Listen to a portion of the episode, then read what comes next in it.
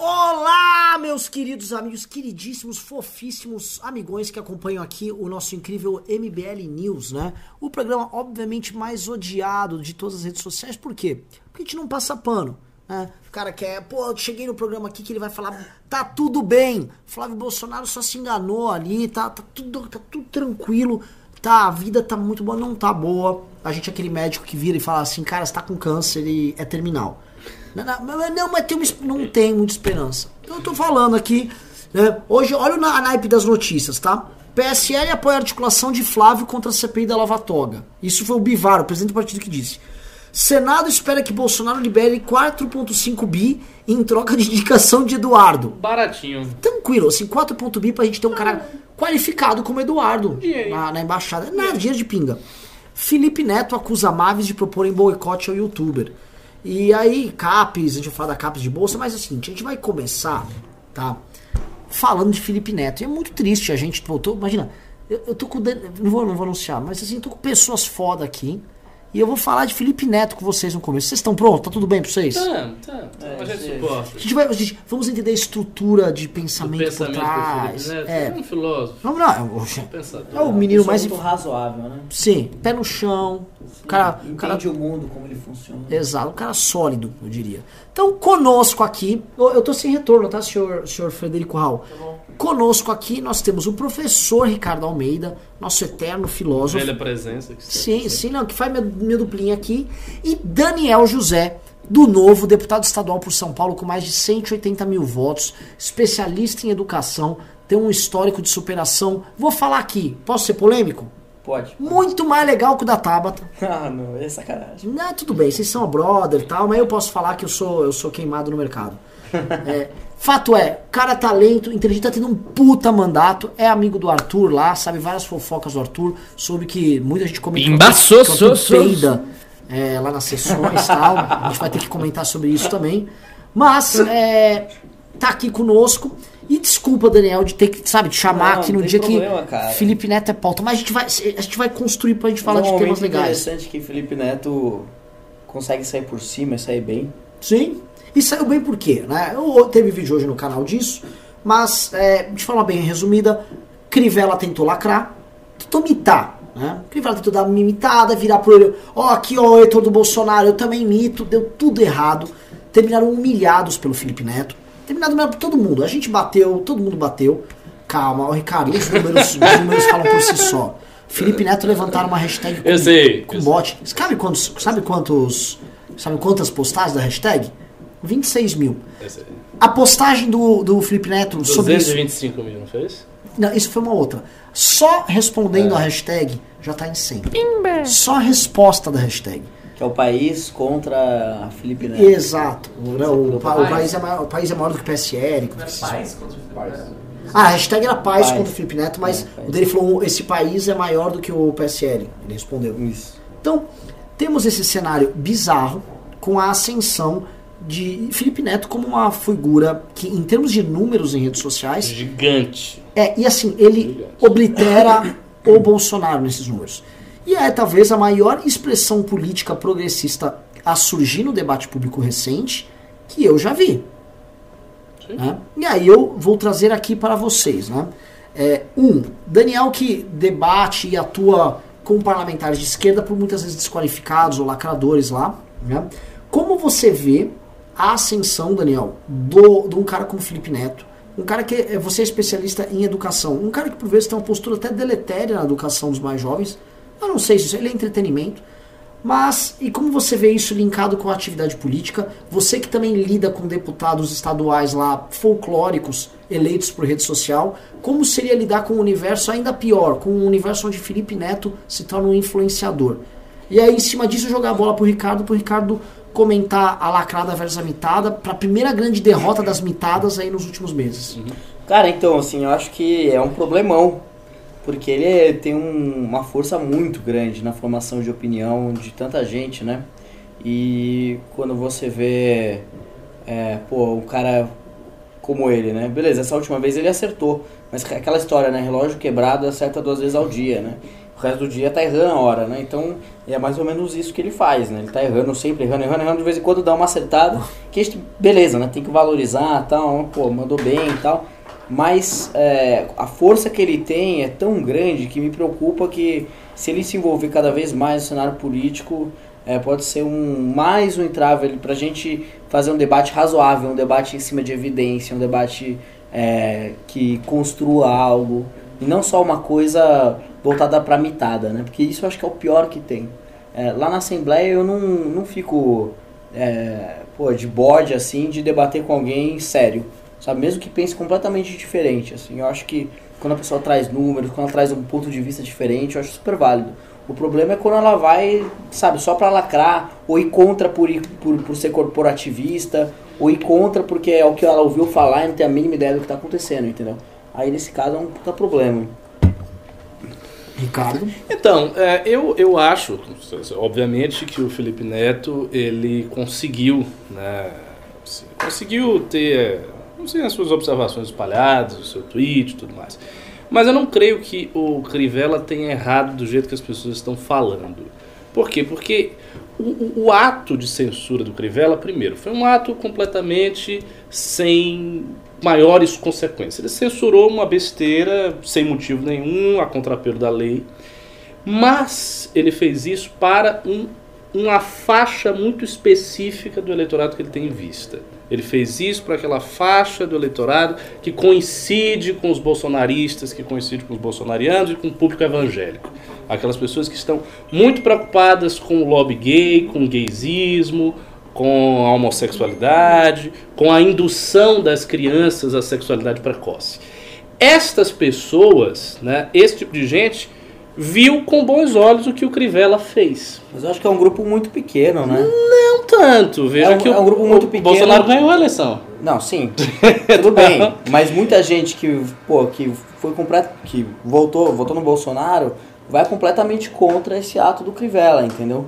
Então eu acho que ele quis ganhar um. quis é, assinar para um, um público e de uma forma que hoje eu não, não sei se funciona mais. Entendeu? Essa, essa lacração por lacração. Eu acho que não funciona mais. É, um... Ele perdeu muito mais que ganhou nesse é, episódio. É, mim, é, eu não tenho tanta certeza disso, porque assim, por exemplo, a, as não pautas. Tem? Não, não tem. as pautas. Ele perdeu do país inteiro. Eu, eu vou dizer, as pautas de costume, que eram consideradas pautas completamente fora do discurso político, até Bolsonaro, fizeram Bolsonaro ganhar a eleição. E assim, em todos os radares, Bolsonaro falar aquelas coisas que ele falava era muito ruim. Quando Bolsonaro dava uma declaração polêmica a respeito dos gays, ele dizia: ah, se eu tiver um filho gay, eu meto lá porrada nele, porque comigo não tem isso de filho gay. Todos os formadores de opinião diziam que isso era um absurdo. Toda a opinião esclarecida dizia que isso era um absurdo. E ainda assim ele ganhou a eleição. Então, assim, e, e veja, o que eu estou dizendo é o seguinte: existe uma faixa do eleitorado que talvez não esteja sendo sondada nisso aí, que pode estar aprovando esse tipo de coisa. O Crivella é um sujeito que ele tem um voto dos evangélicos. Ele tem um voto de comunidades muito específicas de cristãos, cuja opinião eu não sei qual é. Será, por exemplo, que nesse eleitorado evangélico dele as pessoas não se sentiram representadas pelo que ele fez? Percebe? Assim, então não, não acho não que seja se tão se óbvio mas assim. Mas eu, eu tenho, tentando me colocar aí no sapato no lugar de alguém que é público dele. Eu ia falar, ah, bom, tá bom, legal, Crivella, que você tentou defender o meu ponto de vista, entre aspas, né? Eu tentando me colocar no lugar dessas pessoas. Mas não precisava ter exagerado, né? Sabe, eu confiscar todos os, os gibis lá, os livros, sabe, fazer tudo, eu acho é exagerado até para alguém que talvez seja do público dele. Não sei, tem essa percepção. Eu vou falar aqui. Tentando me imaginar, porque eu não sou público. Eu vou dele. trazer algum, alguns dados. Assim, a primeira questão é o seguinte: de uns tempos para cá, isso desde a época do Queer Museu e até antes, Sim. A pauta de costumes já vem sendo abordada à direita e, e abordada de forma vencedora. A, a, esquerda vinha lacrar, mas ela tomava chabulengada e os dados em redes sociais todos confirmavam isso. Então, em geral, foi o caso do Queer Museu, o caso da Dona Regina, e todos os casos que vieram usando os seguintes pautas de costume, a esquerda uhum. era massacrada. E isso já foi uma grande inversão, né? Que os caras falam, ah, virou guerra cultural, passou impeachment, entrar na guerra cultural. A grande novidade nessa treta aqui foi que não que os formadores de opinião bateram no Crivella, foi que em número de rede, em tráfego, Sim, em volume... o Felipe Neto foi muito Não superior. só o Felipe, Todo mundo que bateu venceu. Você teve pouca gente tentando se alinhar com o Crivella. E aí é o, o round 2, que é o Crivella sai de cena, entra o PSL e apanha do mesmo jeito. Levantaram uma hashtag usando bot, não deu certo. Apanharam, apanharam assim. O, o, o Felipe Neto ganhou fair and square. Ele venceu essa treta. E isso é uma novidade. É a primeira vez que a gente tem progressistas vencendo uma determinada batalha. Aí você colocou um ponto que eu acho que é. Ah, mas na verdade a gente está olhando para aquele público específico. Aí eu duas Exato. perguntas para o público específico. É, ele se move por esse tipo de tema? Dois, esse público específico, que é a, a, classe mais popular no Rio de Janeiro, que ele ganhou, ele ganhou nos bairros mais pobres, é justamente quem tá putaça com o governo dele eu que ele sei, perdeu popularidade. Mas aí que tá, é por isso mesmo que ele fez isso. Então, você acha a- que assim, ele... o, o ato dele, se não fosse entendido nessa moldura, seria um ato descabido. Um ato até quase de loucura. Porque assim, é óbvio que ele chegar lá e censurar e aprender uns gibis não vai alterar absolutamente nada que seja relevante em termos de moral sexual do brasileiro. Então assim, é, é uma coisa cosmética. Só chama esse assunto É, mais pra não tem, então, não tem nenhuma eficácia concreta, zero eficácia concreta. Ele, como você acabou de salientar, é um cara que está muito mal. Ele é, não é, eu acredito que ele não vai conseguir se reeleger. Ele está num cenário que é dramático. E diante de tudo isso, aí ele chega e ele tem essa atitude. Pimba, Por que ele fez isso? É, Ele fez isso exatamente para chamar a atenção desse evangélico muito rigoroso que está lá ainda com essas ideias na cabeça e fazer com que esse indivíduo, pelo menos, olhe para ele de maneira diferenciada. Olha, Eu, não- exemplo, eu não dois- vejo outra razão para ter fazer feito uma isso. comparação com, é, com após aquela, o, aquela situação do ônibus lá na Ponte Rio Niterói, que o governador saiu do helicóptero comemorando, tal, tal, tal. Ali ele capitali- capitalizou muito bem. Sim. Sim. Então ali ele, sabe, mandou muito bem. Agora do Crivella, eu acho que ele fo- foi mal. É a mesma coisa de que você falar, pô, é pra você ser popular, você precisa saber contar piada, precisa contar piada. Sim, você chega Aí a contar vai uma lá, piada um- ruim. É, você vai lá o Dave Chappelle, que é um puta humorista, faz uma piada boa pra caralho, todo mundo dá risada lá, lá. Aí vem outro, tipo, meu, sabe, eu quero começar a contar piada. Aí vai lá e conta uma meio sem graça, um momento ruim, cara. você atrapalha, você ninguém dá piora. risada. É, então É, piora pode a ter, pode situação. ter sido, pode ter sido. Eu acho que foi mais ou menos por aí, porque Pode ter sido isso. nunca tinha havido uma lacrada do Crivella.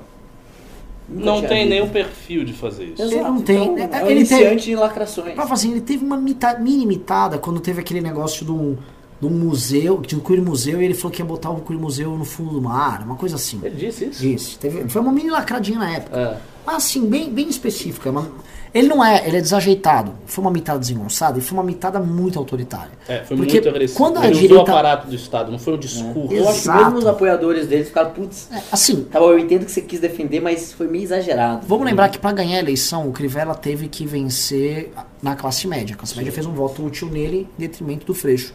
Eu não sei se essa classe média carioca, ainda mais sendo carioca, faria esse mesmo voto útil. Acho que não. Até Ah. porque o governo dele na prefeitura do Rio tá um Tá uma desastre. bosta. Ele tá horrível. um governo ruim. Ele escapou do impeachment por pouco. tá- exato. Então, assim, soa irrazoável, autoritário, se transformou em piada. Ele pegou a Bienal do Rio, que é um evento tradicional, transformou em piada, sorte que eles reverteram pra eles e tal. Mas, é, eu não sei, assim, eu não tô vendo esse ganho que ele vai ter com o público. Pra mim, acho que ele foi. Ele viu o Bolsonaro imitando. Tu, tu, tu, tu. Bolsonaro que foi no chefe dele, que é o Edir Macedo, se ajoelhou, baixou a cabeça e foi benzido. Logo depois, ou seja, há uma aliança Record, PRB, Crivella, ele, Crivella, Macedo enorme. Dois, Wilson Witzel não para de imitar. Não Sim. para. É pff, metralhadora, vamos atirar na cabeça do bandido, headshot. É um papo. Ele é um Bolsonaro 2. Aí ele, olha, eu tô aqui me ferrando. É, é chuva, é barraco desabando, é conta pública, é impeachment. Deixa eu dar uma lacrada pra ver. Vai que cola. É, não, É pode piada ter sido fora isso. da hora, É. Ele-. Ele tentou fazer a mitada, mas na hora não correspondeu. Não correspondeu. Eu, eu não sei. Assim, vendo as redes sociais parece ser o caso. Teria que ver exatamente as redes sociais do público dele. Desse eleitorado, dos evangélicos, como estão, se fizeram alguma declaração, se falaram alguma coisa. Né? Eu, não- eu confesso que eu não, eu não acompanho. mesmo, né? É, eu não acompanho essas pessoas. É. Essas pessoas que eu acompanho no, no Twitter geralmente são formadoras de opinião da direita ou gente de esquerda. Eu sei que o, o Felipe Neto, de fato, rodou muito bem. Ele estava voando nisso aí. E Será que o Felipe Neto vai querer alguma coisa de política mesmo? Não sei, eu acho que não. Não, não. Não é muito Eu, perfeito. eu não vejo muito, não. Mas é muito cedo pra falar também, né? É, pô, assim, Pô, o- a questão tanta dele. gente que a gente não achava que fosse entrar pra política entrando na própria pra política, então. É, política e Tá YouTube, aberto, né? política e. YouTube agora é uma simbiose. É, e tirando, assim, vai um cargo majoritário, tipo um governador, um prefeito e um presidente da república, ele pode pleitear qualquer cargo. É verdade? E vencer É verdade, no legislativo sem muito Ele é um dos susto. maiores Os outros não do podem Brasil. por causa da idade, É né? um dos Do 10 maiores do mundo. É mesmo? Uau. É, pra idade, não pode ser senador. Mas, assim, deputado ele ganha. E se faz um mandato de deputado e não passa vergonha pra concorrer pra prefeito também, Uhum. é foda. É, Vai ficar com a corujinha dele lá no congresso. Ei, corujito! Ei, ei, vou. Ah, ah, eu sou uma foca! Ele vai ficar. É. Ele faz isso? Eu não sei, eu nunca assisti nada. também Mas Mas tem um vídeo muito famoso eu não dele. tenho a mínima ideia. Eu sei que ele só pinta o cabelo, tá? É. Sei É. mais nada além disso, nada. Tem um e, vídeo e dele- Twitter que ele, que ele fala umas coisas assim, é, assim, absurdas, mas fora isso não conhecia nada. Então, Eu, um ele tá no famoso. time dos famosos, né? Ele, a Kéfera, a Sim, não, Pesqueira, ele, é- Cauê ele, Moura, ele é né? super famoso. Ele é muito famoso. Só que o que acontece? Ele, Tipo o Whindersson Nunes, assim. Tipo, É, não, ele e o Whindersson disputam, mas se eu não me engano, acho, alguém me corrige aqui, porque ele passou o Whindersson de novo. É grande, tem o irmão dele que é gigante também, ele tem os caras os dois. Assim, o Aí cara. faz aquele guarda-chuva aí, É. um monte de gente que vai crescendo junto. Ele, ele, ele, ele- ele é bem poderoso, ele influencia a criança. Tem um vídeo dele muito bom que mostra todo o talento dele, que é um vídeo que tem um show pra crianças. Aí ele sobe no palco e faz: Ei, eu sou uma foca! Ah, ah, ah." Aí um monte de criança, sabe, de 8, 10 anos. "É!" É, é um pouco triste. Aí você imagina esse cara agora, deixa eu pensar aqui, tem uma questão política social aqui agora. É foda, cara. Assim, foda. Assim, a gente tá, o mundo tá ficando completamente insano. Tipo, você pega você, Daniel, você é um cara qualificado. Conta aí pra galera aqui, faz um merchan das tuas qualificações. No currículo? Seu currículo, conta Não, aí. é- não é assim. eu, eu eu vou- eu vou dramatizar em cima do seu currículo. Vou fazer um drama, pode fazer. Tá bom, eu sou de Bragança Paulista, interior de São Paulo. É, pô, veio de uma família bem numerosa, nós somos em 11 irmãos. Caralho. 11 irmãos, minha mãe era diarista, trabalhou a vida inteira como diarista, sempre quis estudar, não teve oportunidade. E aí ela cobrou é, da gente o estudo. E aí com base nisso, né, com base nessa cobrança da minha mãe, tal, tal, tal, fui estudar, ganhei bolsa de estudos, vim para São Paulo fazer economia no INSPER. Aí depois trabalhei no mercado financeiro, instituições muito boas. É, larguei tudo, fui trabalhar com refugiados de guerra é, lá no Oriente Médio, lá na Jordânia. Trabalhei com refugiados do Iraque e da Síria. Depois disso fui fazer mestrado nos Estados Unidos com bolsa de estudos de novo, lá em Yale. Passei dois anos lá. Quando eu voltei, ajudei a montar uma consultoria é, voltada para a educação pública. Então tentar é, fazer com que os governos melhorem é, a maneira de ensinar os alunos, né? Então aumente as notas dos alunos de português e matemática, reduza abandono escolar, reduza é, reprovação e use melhor os recursos públicos da educação. Porque, enfim, todo mundo que acompanha o governo, todo mundo que acompanha a política sabe o quão mal utilizados são os recursos públicos e a gente nessa consultoria tentava fazer o básico assim de gestão para as secretarias usarem melhor os recursos.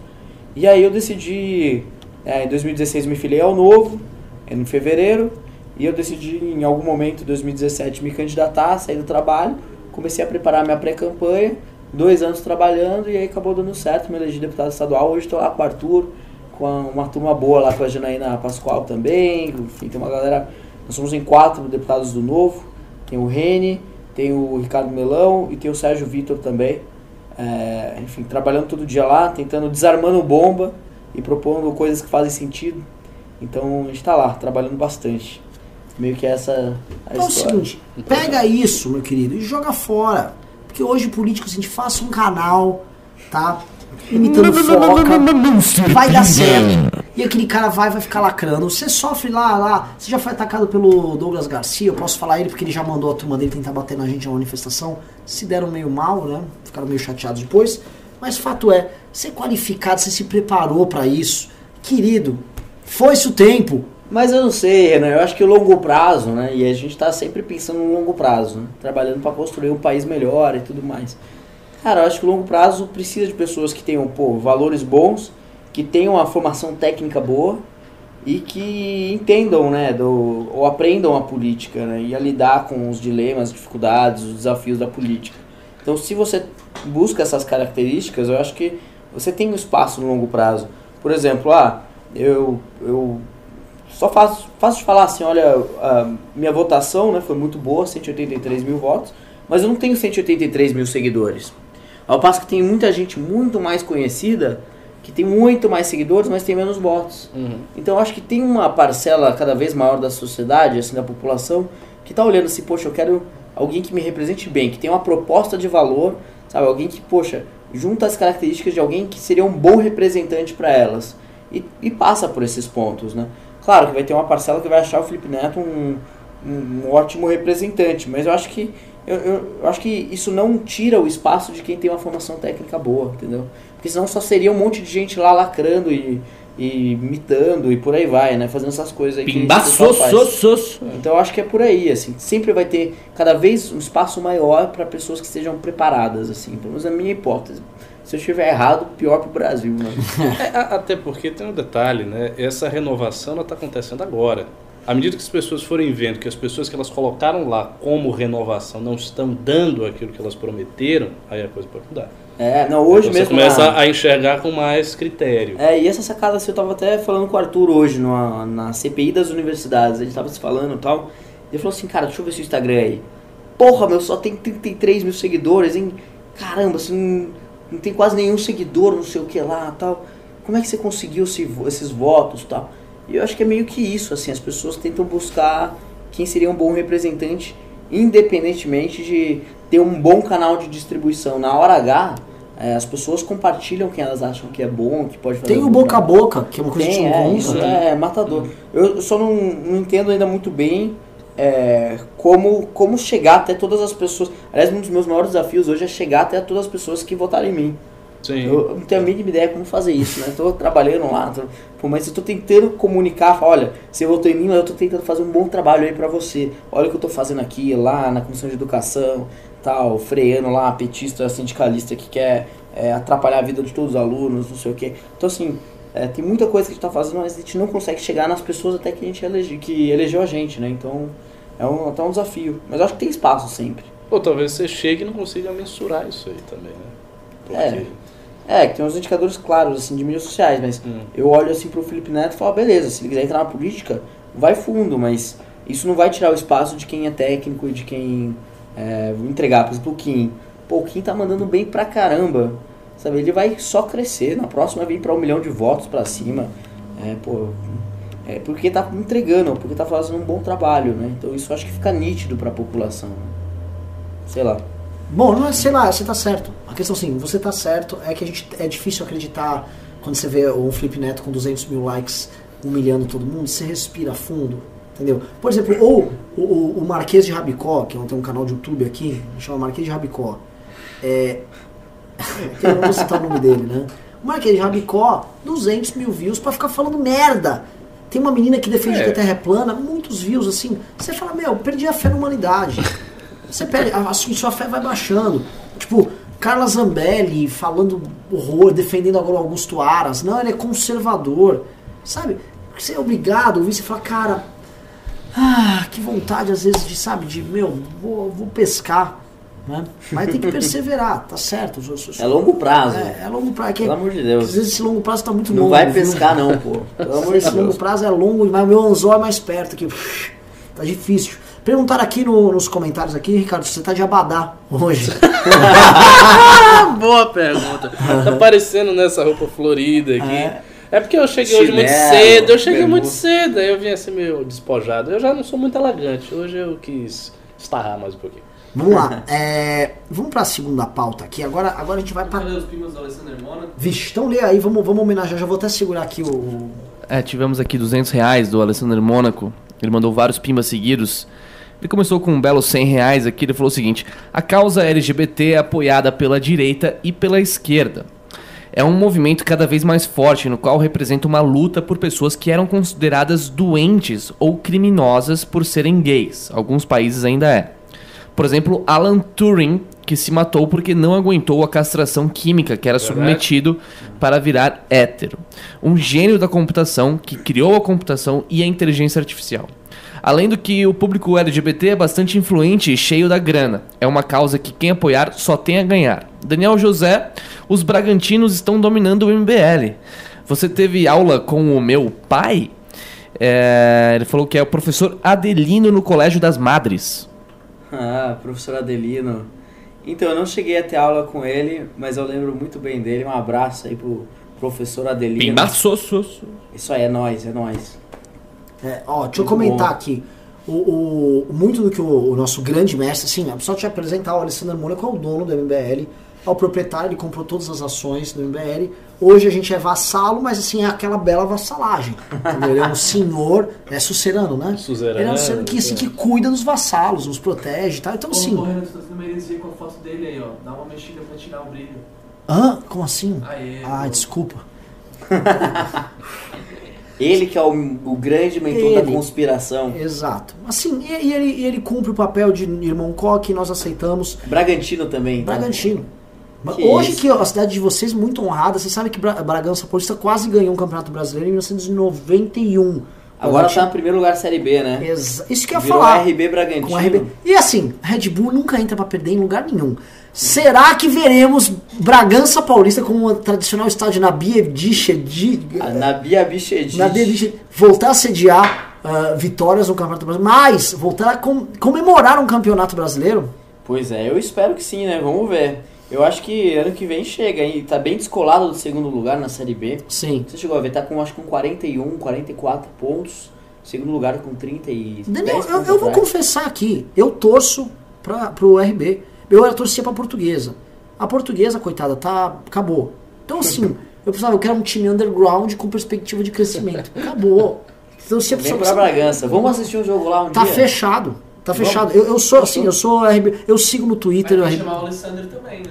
Alessandro. Vamos nós três, vamos lá, chama a galera também. Vambora. Fechado. E, e assim, vou acompanha o. RB Brasil. Quase. Foi a melhor campanha, inclusive, do, do Paulistão também. No pontos corridos. É que eles perderam pro Santos. Né? Hum. Quem, a galera vem aqui assistir. Tipo, mano, vamos ver análises aqui e tal. Outra gente discutindo o time do Red Bull de Bragança com, assim, com, com precisão. Parabéns. Com precisão, Com é. precisão. Assim, a informação é boa. Às vezes é desnecessária, mas Inclusive é tem boa. um restaurante embaixo da arquibancada do estádio que tem a melhor linguiça de Bragança. Ah, é? Recomendo a todos. Tem até uma janelinha da cozinha pro banco de reservas. Ah, Se é? alguém do banco de reservas quiser pedir, tem um lanche na mão. É sério. É sério isso. Não, mas a, lingu- a linguiça de Bragança realmente é, É foda. boa, é boa. Renan- Aliás, tá, tendo, tá rolando a festa da linguiça de Bragança. Mas- Quem quiser, se for esse final de semana, vai ter mais um final de semana. Fui lá ontem, super bom. Não, é? Eu, se eu posso, eu tô cortando carboidrato, linguiça, eu posso. Só comentar aqui, o Alessandro Mônaco ele fez esse pimba é, comentando sobre a questão LGBT por causa do debate que veio por conta do Crivella, né? E a gente debateu, o Alessandro tá assistindo aqui, é, o Crivella deu uma medi- medievalizada, nem sei se posso chamar de medieval, porque tem a turma falando... Espalhafado. Ele foi um... Ele foi, foi um Uma piada. Uma é, piada. Um timing Uma errado piada. e mau gosto. Pura piada. Vamos para uma segunda pauta. A segunda pauta é mais. Quer, quer ler outros pimbas? Vi que tem muito pimba hoje, o, Fred. Ah, Hoje o programa tá fato assim. Hoje eu vou, vou torrar tudo com. Tem pimbas sobre o documentário ou. Oh, legal. Não sei. Acho que lê só os documentários, vamos lá. Ah, Não, vamos lê o documentário que eu já Bom, vou pra ok. próxima pauta. Vamos ler então os pimbas sobre o documentário. Primeiro teve aqui o Turra G, que doou 50 reais. Vi o documentário no final de semana e que filme incrível. Até me emocionei na parte da votação e resolvi me apertar um pouco esse mês para suportar mais o MBL. A única crítica que tenho ao filme é não mostrar o que o Bolsonaro fez ou deixou de fazer pelo impeachment. Ué, mas a gente mostrou o que o Bolsonaro fez. Ele não fez nada. O problema foi esse. É, assim, eu, eu- vi que assim. Teve Ele não foi maldade da MBL. Não foi maldade. Não foi Assim, realmente. várias pessoas que fizeram coisas pro impeachment, a gente não teve como É. colocar. O filme já tem duas horas, o filme é muito longo. Então, assim, a gente não deixaria. A gente tem- é, por exemplo, a Janaína, ela poderia ter aparecido muito mais. Algumas pessoas cobraram, pô, não vai ter a parte dos debates da Janaína com o Cardoso lá. Sim, né? verdade. Pessoas cobraram isso, tipo, foi Cobra. épico. Né? É. É, verdade. É, cobra. Mas, pô, não dava pra colocar aquilo. O que, que o Bolsonaro fez? O Bolsonaro inflou pichulecos, tanto dentro da comissão quanto fora, e ele deu um chute com o pichuleco. Hoje também podia Ele colocar. foi pro trio e foi retirado do trio. Ele foi expulso de um trio em Brasília e ele deu aquele voto horrendo, baixo, É. defendendo o brilhante Usta, que era assim um torturador. E- e o Bolsonaro colocou pra baixo o nível do impeachment. O voto dele foi comparado do João Willis. Tanto que foi um depois do outro, foram votos baixos. A gente não ia pegar uma história linda, inclusive você você falou que você se emocionou naquela votação final, Imagina você tá lá se emocionando, vendo o clímax de um processo histórico fabuloso, de uma aventura incrível. Aí, ah, por brilhante Ustra! Pô, aquilo é um filme que defende justamente a democracia representativa, as coisas que a gente acredita. Né? Mas obrigado pelo PIN, obrigado por estar ajudando. E assim, ficamos emocionados que você se emocionou. É, Ele teve o espaço que mereceu Que no mereceu no processo. processo. Fred. Bom, continuando então. Tivemos aqui outros pimbas sobre o documentário. Teve aqui um dia sem Chicken McNuggets, é um dia em vão, ele doou 10 reais. É, o doc ficou bom pra cacete, eu assisti duas vezes. Até o meu namorado esquerdista, que votou no Ciro e no Haddad, curtiu. Nem parece que durou duas horas. Até os 30 milissegundos que o Renato aparece ficou minimamente agradável. É, a gente tentou, quando você fez a reclamação, a gente tentou ao máximo impedir que o Renato tivesse algum tipo de destaque. Foi, foi tranquilo, acho que passou. Mas você vê, o namorado de esquerda dele gostou. Não, eu não estou vendo comentários negativos. Não, a esquerda. O Esse, tem- esse filme está estranho, porque todo mundo está elogiando esse negócio. Bolsominion tá Não é elogiando. isso. Lógico, dá uma escondidinha, mas elogia. É. Foda. Bom, É te- que você tenta uma, é, expli- contar a história né, de uma maneira sem viés tal. É diferente de outros documentários que você vê por aí, que claramente tem um viés ali muito claro, né, muito óbvio ali. Eu acho que foi uma maneira bem isenta de. é, bem coerente com aquilo que de fato aconteceu, né? Acho que a grande brincadeira. Isenta do- de viés, né? Não isenta. É, porque assim, a- a- o da Petra e aquele outro, O Processo, e tem também um, Isso. um caro. É, é, Vossas Excelências também. São os três principais documentários da esquerda. Os três eles tentam construir uma tese. É. É uma tese que está sendo construída ali, então eles tentam retorcer os fatos, as imagens, cinematograficamente falando, eles ficam tentando ajustar para uma tese. O nosso ele não foi construído para montar uma tese, foi literalmente uma timeline de algo que aconteceu documentar. e vamos documentar. É. Então a gente levantou aquilo de uma maneira agradável e os meninos souberam levantar os ganchos. Lógico que no final a pessoa que assiste, ela extrai a tese. A tese, por exemplo, da vitória da política, da respeito das instituições, da ideia de. também da política não se levando a sério, de um heroísmo sem ser heroi- heróico, né? De um- A coisa romântica, né? isso, ela vai dependendo daquilo, mas sem. Puta, tô forçando uma tese aqui. É, sem assim grandes atos. e Tal. Você vê que a caminhada pra Brasília foi um negócio pô, simples, mas com uma ideia corajosa. Exato. Você extrai algo dali. Eu lembro até que em meados de 2017 eu- vocês estavam falando do documentário. Eu falava, cara, isso não vai sair nem a pau, velho. Estão falando de documentário, documentário.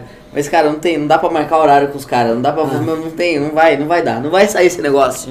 E saiu, ficou super Daniel bom. sabe como a gente é, é, é conf- Eu não deixo o Alessandro Mônaco saber que a gente é desorganizado. Aí ferrado, velho. Aí, aí você matou nós. É, mas É. faz parte da alma do MBL. Exato. O Arthur fala isso. Tu fala, não, mas vocês são. Eu falei, Arthur, se for organizado, fudeu.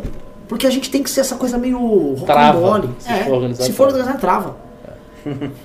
Vai, É, vai, sim, Fredão. tem um último aqui. O Gui Esp doou 74,90. Olha só, ele falou o seguinte: Galera, o filme ficou demais. As filmagens do cotidiano da marcha deram aquele toque especial e particular, além de mostrarem o tom da fala dos principais agentes públicos, que é importante. Parabéns, Fred Salsicha. Muito obrigado aí, Gui. Me impressionou uma coisa do documentário que é a diferença do Kim é, há poucos anos atrás e agora. Sim.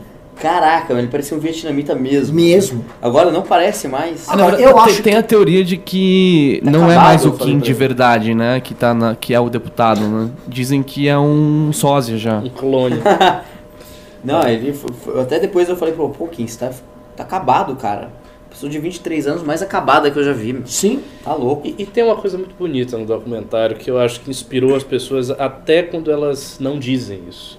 Que é o seguinte, é a desproporção entre meios e fins. Sim. É você ver que reúne um punhado de jovens que não tinham nada, tipo um empresário frustrado, um funkeiro, um menino da periferia, um japonês que fazia vídeo.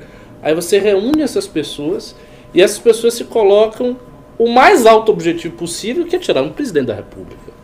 E acontece. E isso é uma coisa extraordinária. O fato do impeachment ter ocorrido e ter começado desse jeito, e você vê isso aí, é uma coisa extraordinária, porque não é ficção, isso é realidade histórica. E aí eu, a- eu acho que a pessoa sai sentindo o seguinte: eu posso fazer isso também. É. Eu posso tomar a história nas rédeas e dar a ela o curso que eu quero. E essa mensagem é muito inspiradora. Maravilhoso. Vamos agora, vamos pra polêmica. Vamos lá? Respira. Muda até o título. Põe é o seguinte: Bolsonaro traiu o Brasil? Pode botar aqui, com interrogação. Porque a gente vai ter que abordar isso, Fredão. É o seguinte, meus queridos amigos. É, este MBL News vem há bastante tempo denunciando o acordão do Bolsonaro para salvar o filho dele. Todo mundo sabe que rolou, né? mas alguns assumem porque são intelectualmente honestos, outros não assumem porque quer ó, passar pano. Né? O acordo que foi celebrado, que é a formalização dele, foi naquele despacho do Toffoli, onde ele limpa a barra do Flávio Bolsonaro, limpou bonitão, limpou a barra ele limpou a barra é, junto do pessoal que estava sendo investigado, cujas investigações tiveram início através de informações do COAF, do Bacen e da Receita Federal, que foram ah, suspensos por conta da decisão do Toffoli. Ali foi celebrado o acordo, dali em diante, né, ou seja, o Toffoli pagou a parte dele, e dali em diante a gente vai vendo em prestações o pagamento do Bolsonaro. Né? Acabou com o COAF, acabou com o pacote de crime do Moro, interferiu na Receita, interferiu na Polícia Federal, teve o caso do abuso de autoridade onde o PSL agiu para que o projeto andasse, nomeação do Augusto Aras, somem com essa história de Moro no STF, vem o terrivelmente evangélico e terrivelmente amigo do Toffoli, se questiona André, André alguma coisa, agora, né, tem aquela eterna sombra da CPI da Lava Toga, que o MBL nunca foi entusiasta, tá? Mas esses caras foram. Eles não querem derrubar o STF, querem derrubar o sistema. Fica o Carluxo lá, as prostitutas do sistema, os isentões tal. O Carluxo é o revolucionário de butiquim. Ele é, ele é macho no Twitter para xingar o establishment, mas é a cadela para salvar o irmãozinho. Aí ele senta no colinho do Toffoli, Tchutchuca. tchutchuquinha, né? É o machinho né? Ele é bom de falar no Twitter. Aí põe os fake dele lá pra ficar falando. Mas o irmãozinho foi salvo pelo Toffoli. Aí não tem, não tem fogo, não tem ninguém ucranizando esse TF, tem nada. Né? A cadela. Né? Ninguém. É, é o macho de Twitter. Aí, o que rolou? Hoje o Flávio Bolsonaro, né, nessa questão da CPI da Lava Toga, fazendo campanha aberta para os senadores ligando para desistir da tal da CPI. A gente ainda pode discutir aqui o mérito da CPI ou não. Né? Nunca fomos entusiastas, mas é o seguinte, eles não eram os revolucionários, não eram eles para salvar a Lava Jato, não eram eles para acabar com o sistema, né? Fizeram a campanha toda baseada nisso. Aí, Flavião fez isso e o Bivar, presidente do partido, falou: não, somos contra, sim, o PFCL é contra, cumprindo sua respectiva parte no acordo. Tá todo muito puto. Tá todo mundo muito puto. Né? Eu quero ver o Marquês de Rabicó, quero ver o, o Marlon dos Santos, toda essa turma aí, que eles já estão lá indo O Alan dos Santos já, já se manifestou no Twitter contra o seu próprio público. Porque Sim. o público do Alan dos Santos meteu o pau pesado nele numa trade que ele fez para tentar explicar isso aí. Dizendo que a CPI não tinha um objeto claro, que a formulação era vaga e tudo mais. Mas o ponto é o seguinte: todo, se era o caso, todo mundo já sabia disso. E o- os bolsonaristas, os seus formadores de opinião, fizeram manifestações de rua em prol da CPI da Lava Toga. Eles fizeram manifestações, saíram às ruas para a É CPI. verdade, é verdade. Não é? temas, né? Exato, era Ah. um dos temas das manifestações que eles mesmos fizeram. E aí, a essa altura do campeonato, agora diz: ah, não, a CPI da Lava Toga é um absurdo, vamos convencer os senadores de que não pode.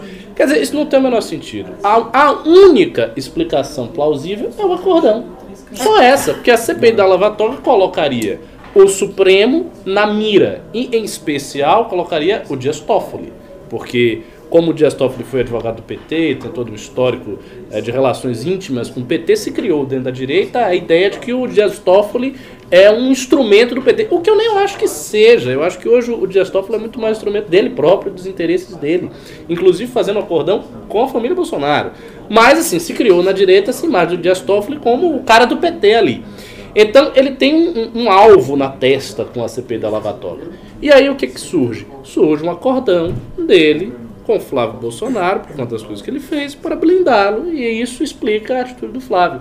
Se não é por isso, então alguém precisa dar uma explicação alternativa suficientemente razoável para a gente entender que É, agora os bolsonaristas mudaram de ideia. Eu não consigo tirar também nenhuma outra hipótese É. do porquê. Pois Mas eu fico assim. Sempre quando vem essas notícias, né, desse possível acordo, tal, acordão tal, eu fico pensando no Moro. Ah, meu Deus do céu, o que, que o Moro tá fazendo ali com essa situação toda? É, Pô, depois de ter tido um ato mega corajoso, né, de estar numa posição que todo mundo respeita, decidir largar essa posição para entrar em campo, né? Coisa que, pô, é louvável, né? Porque alguém que já tá, tem um, uma po- popularidade tão grande, enfim, de repente é, entrar no governo tem, coloca muita coisa a perder, né? Então tem uma coragem muito grande ali, mas sei lá o que, que ele tá fazendo nessa situação toda. É, pra mim é muito triste, assim, eu fico pensando na situação dele. Não sei pra onde ele vai, o que, que ele vai fazer. Você não acha? Vou botar uma pimentinha aí. Pimentinha. Você não acha que ele tá muito banana nessa história toda? Porque é o seguinte, os procuradores da Lava Jato, todos já se posicionaram. O, o Dallagnol e o Carlos Fernando estão denunciando o acordão, inclusive. Tá, mas nenhum deles é ministro do governo. Ah, tudo bem, mas o, o Moro, assim, o Moro, símbolo da Lava Jato, contra o Moro ministro, quem que o Moro deveria ser se ele fosse. Concordo. concordo. É, ele deve estar num dilema. Não- esse é acho. um ponto que Também não é fácil, né? Não é fácil. É, você tá ali, você deu o buy-in pra apoiar um governo, colocou seu capital ali reputacional pra, pra entrar dentro de um governo e atuar ali e fazer mudanças no mundo real, porque é pra isso que ele tá ali. Ele não tá porque é uma festa, ele tá porque ele quer mudar o Brasil também. Só que agora, né, com tudo isso daí, é, é difícil. É, porque agora tem um detalhe, né? Se ele der uma declaração frontalmente contra isso tudo, a primeira coisa que vai acontecer é que viram todos os jornalistas da face É, da não, Terra e vão entrevistá-lo. É. Então, assim, as entrevistas eram quase forçosas. Ele vai ter que se pronunciar vai ter que se explicar. Se ele fosse explicar, ele vai ter que dizer os motivos pelos quais a coisa está acontecendo desse jeito. Então ele vai ter que entrar no mérito da questão. Ele vai ter que abordar, houve acordão, não houve tal. E no momento que ele faça isso, ele se torna um crítico frontal do governo Bolsonaro. E a ele só restará, dada essa condição, sair do governo. Então, assim, É. ele abrir a boca é quase dizer: estou saindo do governo. É. Por isso que ele fica em silêncio. É, não é Ele não igual fala gente, né? nada, ele- A gente de fora, né? A gente, poxa, tem momentos que eu, pelo menos assim, tem momentos que eu critico, tem momentos que eu elogio uma coisa boa que acontece. Então eu tô sempre ali, elogiando e criticando, né? Dependendo do que vai acontecendo. Ele não pode fazer isso, né? Não, ele, Ele- não, ele é uma- em relação ao governo, ele não uma pode. pequena crítica que ele faz é quase um rompimento, né? Seria como, por exemplo, se o, o MBL fizesse algum absurdo, o Kim chegar em público e ter que meter o pau no MBL. Só restaria ele uma saída, Sim. ele teria que sair. Então eu acho que o que acontece é o seguinte: o Moro deve estar lá, ainda vendo para onde isso tudo está indo, vendo se ele exerce alguma influência ali. E também tem um detalhe que ninguém é imune: a sedução do poder, né? O poder é sedutor. Ele era um juiz de primeira instância, agora ele é um ministro da Justiça. Mas ele tinha Ele pode- atingido um status de herói do Brasil. É verdade. Ele colocou isso em xeque, então acho que teve ali uma. Eu acho que pra Não, ele eu acho que teve uma custo do que- abnegação. do que eu acho que teve uma abnegação. Mas veja, como ele está numa posição muito alta na hierarquia política do Brasil, ele é ministro da Justiça, ele pode crer que ele ali dentro ele é capaz de conduzir as coisas melhor. Se ele tivesse de fora, ele não teria o mesmo poder. Se ele tivesse de fora, ele seria apenas mais um crítico do governo Bolsonaro. Mas ele não poderia Mas alterar nada dentro da tá máquina essa pública. efetividade. Pois né? é, Porque falta ver. Eu não tô esse vendo. é meu ponto. Eu, Eu, não tam- tô, eu também não. eu não tô entendendo o que, que tá acontecendo ali com ele. Por que ele não tá exercendo essa influência tão grande? Por que, que as coisas não estão mudando pro lado dele? É, o, o fato é que ele não está exercendo isso aí. De fato, o governo tem um milhão de agendas importantes para tocar. Paulo Guedes, um monte de coisa e tal. É, a agenda dele talvez não seja a mais é, urgente. Para mim, do meu ponto de vista, se eu pudesse fazer uma coisa hoje no governo, seria acabar com a estabilidade ampla e restrita do funcionalismo. Nossa, Isso daí, assim, sozinho, já. E- Ou então definir muito bem o que é carreira de Estado. Ponto. Agora, é, isso já resolve boa parte da do problema estrutural que a gente tem de Estado brasileiro, né, de governo brasileiro. É, agora, o que ele quer fazer é importante também, mas eu não estou conseguindo ver. É. Não estou conseguindo ver acontecer. E antes era prioridade. Antes era prioridade no governo Bolsonaro o pacote anticrime. Se não se tornou prioridade a partir de agora. É recente esse descolamento que está havendo. Então, claramente, está havendo ali uma sabotagem mesmo, se pode falar nesses termos. Está havendo uma tensão mesmo entre o núcleo duro do Bolsonaro, que é o clã dele, e o Moro. Tanto que o pacote anticrime ia ser votado, já vai ser postergado segundo semestre, sabe-se lá quando. Isso é recente, isso não estava lá no início do governo Bolsonaro. E a única coisa que explica esse tipo de coisa é o que a gente está vendo. Sim. E ele tá numa. Eu acho a situação do Moro muito, muito complicada. Porque soma-se a isso o fato dele estar é, em termos de aprovação, muito à frente. Ele tem quase o dobro da aprovação do Bolsonaro. É, o Moro tem, se não me engano, 58, o Bolsonaro É. está com 29. Ainda. É, é, é o dobro da aprovação. 29 mais 29, é, é isso. E assim, ele ainda tem. Só que assim, o Bolsonaro em queda livre. Na verdade, o Moro está abrindo ainda a distância pro Bolsonaro. Mas e o Bo- Moro tá caindo? Não, não o Moro perdeu na margem, mas o Bolsonaro perdeu. Então, o que que acontece? Então o ele tá Bolsonaro, conseguindo sustentar, mesmo... mesmo com a Vaza Jato. Uhum. Uhum. E, me- mesmo com a derrocada da Lava Jato, ele tá soando para as pessoas como vítima. É, Só é que, isso assim, o, o o- o poder dele, né, é como se ele fosse um mago. O poder dele era a Lava Jato. O Bolsonaro tirou o poder dele, ele é um mago sem poder. Ele máximo usa a túnica e fica lá, eu tenho poderes, eu sou do bem e tal. Mas ele fica meio, meio manco. E outra, ele perde a base de sustentação dele junto com os procuradores da operação, polícia. Eu tive a oportunidade de conversar esses dias com membros da Polícia Federal, no Rio de Janeiro. A gente esteve lá para lançamento. Todo mundo puto, todo mundo se sentindo absolutamente traído. Porque o pessoal da Lava Jato tem, e com razão, assim como nós temos também, a perspectiva assim, o Bolsonaro tá aí muito por conta do trabalho nosso. Né? Polícia Federal, a Operação Sim, Lava Jato, sim, sim. a gente, gente- Partido Novo, meu partido não tem nada a ver, assim, eleitoralmente com, uh, com o Bolsonaro, mas para as causas que levaram o Bolsonaro ao poder, como Sim, botar o Paulo Guedes lá, o Partido Novo tem tudo a ver. Então, é, é, é, espera-se do Bolsonaro um respeito a esses pressupostos que levaram ele a estar no poder. Mas ele é.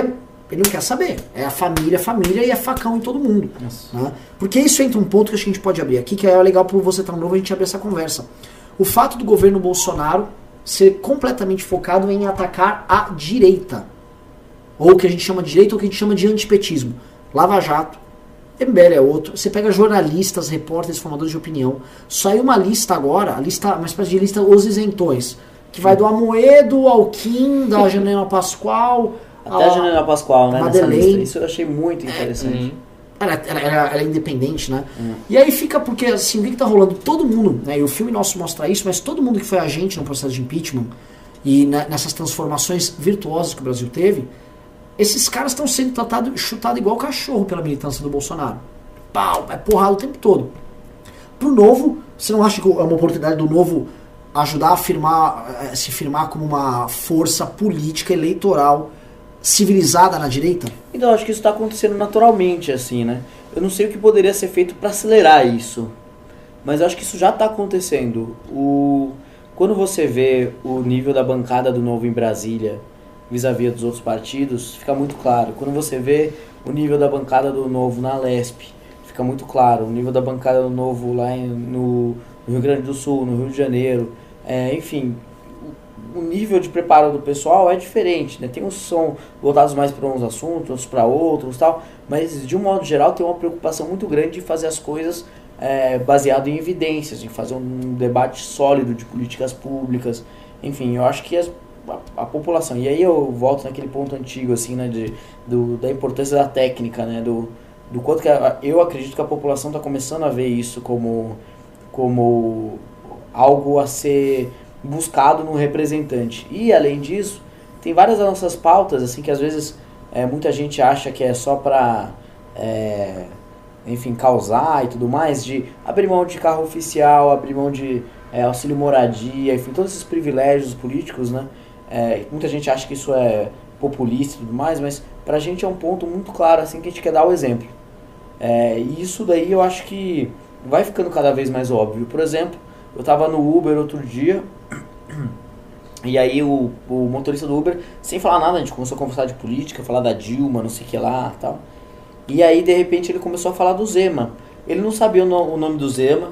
Falou, ah, é o rapaz lá, o governador lá de Minas tal, daquele partido lá. daquele Um partido partido lá é que ele não sabia direito, aquele partido lá é que vendeu avião, que tá fazendo não sei o que lá, então é que não mora no palácio e tal. Então essas, essas coisas assim tem um apelo, eu acho que a mensagem tá chegando, que a gente quer de fato representar as pessoas. Quando a gente economiza essas coisas, quando a gente tem, por exemplo, uma equipe pequena, nós somos é, oito pessoas, né, oito, nove comigo, né, enquanto que poderia ter 32, tal, 23, né, agora mudou a regra. É, poderia gastar muito mais do que eu gasto, então são, é, tem um- uma verba de 33 mil por mês lá, os deputados podem gastar, e eu te gasto, sei lá, 500 reais, 800 reais, tal, por mês, por aí vai. Então, é, isso daí, né, muita gente pode achar, ah, poxa, mas é uma economia irrisória e tal. Pra gente não, pra gente tá, é uma mensagem que a gente está querendo falar para cada um. Olha, a gente está aqui para representar vocês. E uma das coisas mais importantes pra, de um político ele ter uma vida comum, igual de todo mundo. Então, essa mensagem, por exemplo, junto com uma mensagem de, uma, de um grupo mais técnico, naturalmente ganha, ganha espaço na população. Assim. Eu acho que nas próximas eleições o Novo vai crescer muito. 2020, aqui em São Paulo, a gente tem hoje uma vereadora, a vereadora Janaína Lima, está fazendo um trabalho incrível lá na Câmara dos Vereadores, na Câmara Municipal. É, eu acho que na próxima a gente vai ter, sei lá, meia dúzia de vereadores para mais. eu acho que o novo faz É, pelo menos de 5 a 6. 55, De 55. 10%. Então já é 10% da, da, da Câmara. Então isso é relevante. É como se fosse em Brasília 513 ter 51. Isso é Sim. muito relevante. Então, é, eu, pelo menos, acredito que a gente está crescendo naturalmente. Eu não sei como acelerar esse processo, mas acho que ele está acontecendo.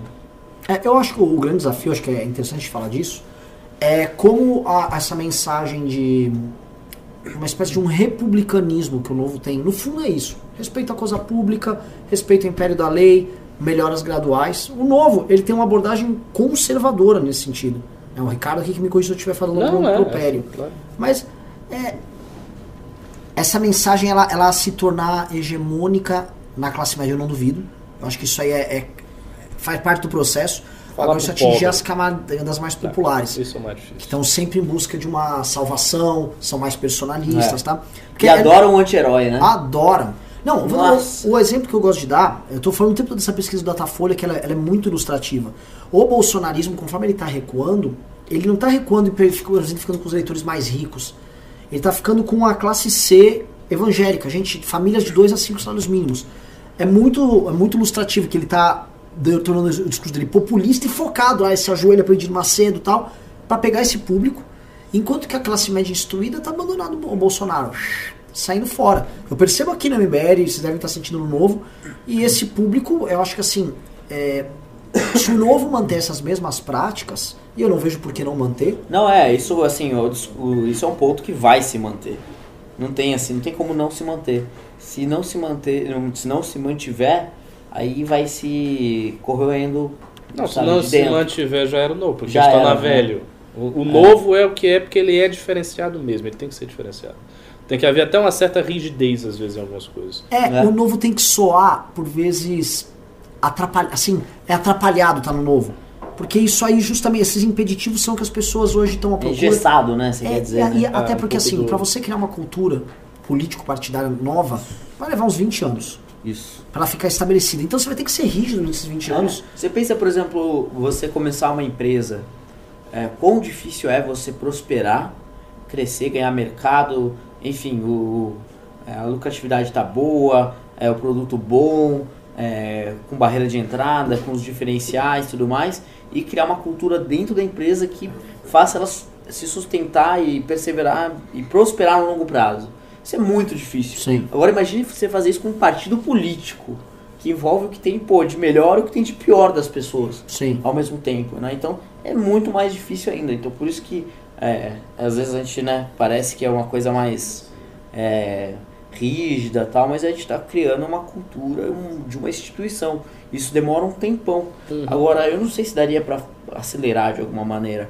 Eu acho que a gente participando de mais eleições municipais agora pode ser uma maneira de chegar nessa classe média urbana com mais força, né? Enquanto, é, enfim, é um, é um espaço que, sendo abandonado, muita gente vai disputar. Então, eu acho que a maneira do novo de estar nessa disputa é, é de estar chamando a atenção desse eleitorado é justamente é, em 2020, é, tá em várias cidades e por aí vai que já está acontecendo, né? Deixa eu voltar aqui. é, A gente falou de coisa boa, falou de perspectiva. Eu vou falar de coisa ruim, obviamente o PSL. É, poderia falar do PT, mas o PT não tá dando pauta. O PT sumiu. Façam alguma coisa. Quebrem um banco, sei lá, rouba alguém. A gente quer falar de vocês, PT. Dá até audiência. É que vocês não dão. O PT sumiu. Né? Barra alguma coisa importante pro Brasil, faz alguma coisa. Mas antes de falar, né? Concorrendo, eu sei que já teve pimba demais, mas olha só, tá rolando. Né? O vencedor vai levar da liberdade individual e econômica, um clássico de John Stuart Mill, um liberal das antigas, tá? Século XIX na cabeça. Livrão clássico, a gente está aqui incentivando as pessoas a lerem clássicos, até porque muita gente fala de liberalismo, só fica na escola austríaca. É, esquece tem muita coisa para o liberalismo aconteceu lá é austríaca. século XVIII, é XIX, para valer, bem antes da, de escola austríaca. Né? Então você vai levar esse aqui autografado, vou até pedir pro Daniel autografar também, o campeão vai levar esse livro aqui, tá? Dos Pimbas. Eu vou. Quem tá ganhando. né? Ah, Alessandro Mônaco. Sim. Eterno um campeão. Voltando aqui, né? é, vou, pegando esse gancho eleitoral, que tá, tá bacana, tá legal o papo, o público aqui tá gostando. É, a gente falou do, do novo criando uma cultura e vamos agora pegar o caso oposto do PSL, que foi um partido que foi baseado numa construção oportunista ligada à figura de uma carismática de um candidato que é o Bolsonaro. Esses caras se elegeram ali na, no, dia, no rabicó do Bolsonaro, né? Foram ali puxados pelo Bolsonaro. E é, as pessoas estão pegando muito cedo as incoerências. A gente já comentava no MBL, não sei se eu queria saber até no novo. Né? Vou jogar primeiro pro Ricardo, para falar, porque a gente teve o famoso conselho de Jundiaí, né? Sim. onde no conselho de Jundiaí a gente discutiu isso, né? Será que essas contradições não ficariam aparentes muito rápido? Se lembrar, uma das coisas que a gente havia falado foi o seguinte: vamos botar uma- uma- um foguinho lá na contradição? Com certeza alguém do novo, ou nós podemos, através do Kim, entrar com um projeto para mexer no fundo partidário. Se você lembrar, a gente tratou disso no concílio, mas não levou à frente. Só que o, o tema veio sozinho porque estava na LDO. Sim. E aí, isso aí realmente foi uma contradição aparente, só que foram tantas contradições ao longo desse ano, e obviamente que é um balaio de gato e não tem a possibilidade ali de criar uma cultura, a única cultura que tem é de culto ao, ao Bolsonaro, que eu me pergunto, né? Um, você acha que o, Bolso, o o PSL é o novo PRN? Dois, tendo em vista que o Bivar já avisou que vai votar contra a Lava Toga, até que ponto o culto ao bolsonarismo vai permitir que o PSL resista a tanta contradição? Aí depois eu vou pro Daniel. Então, é, a comparação é boa com o partido do Collor. PRN. É, é- é- é parecido, verdade, verdade. Eu acho que o PSL é mais confuso e atrapalhado ainda. Porque no PSL conflui não apenas pessoas sem experiência é, de política, mas também ah, pessoas que não têm experiência e que se tornaram experientes em dar mitadas, em lacrar, em gritaria, o que na época do Collor não tinha. Então a, a cultura política mudou, ela se tornou mais é, estrambólica nesse sentido. E assim, o PSL não tem nenhuma unidade.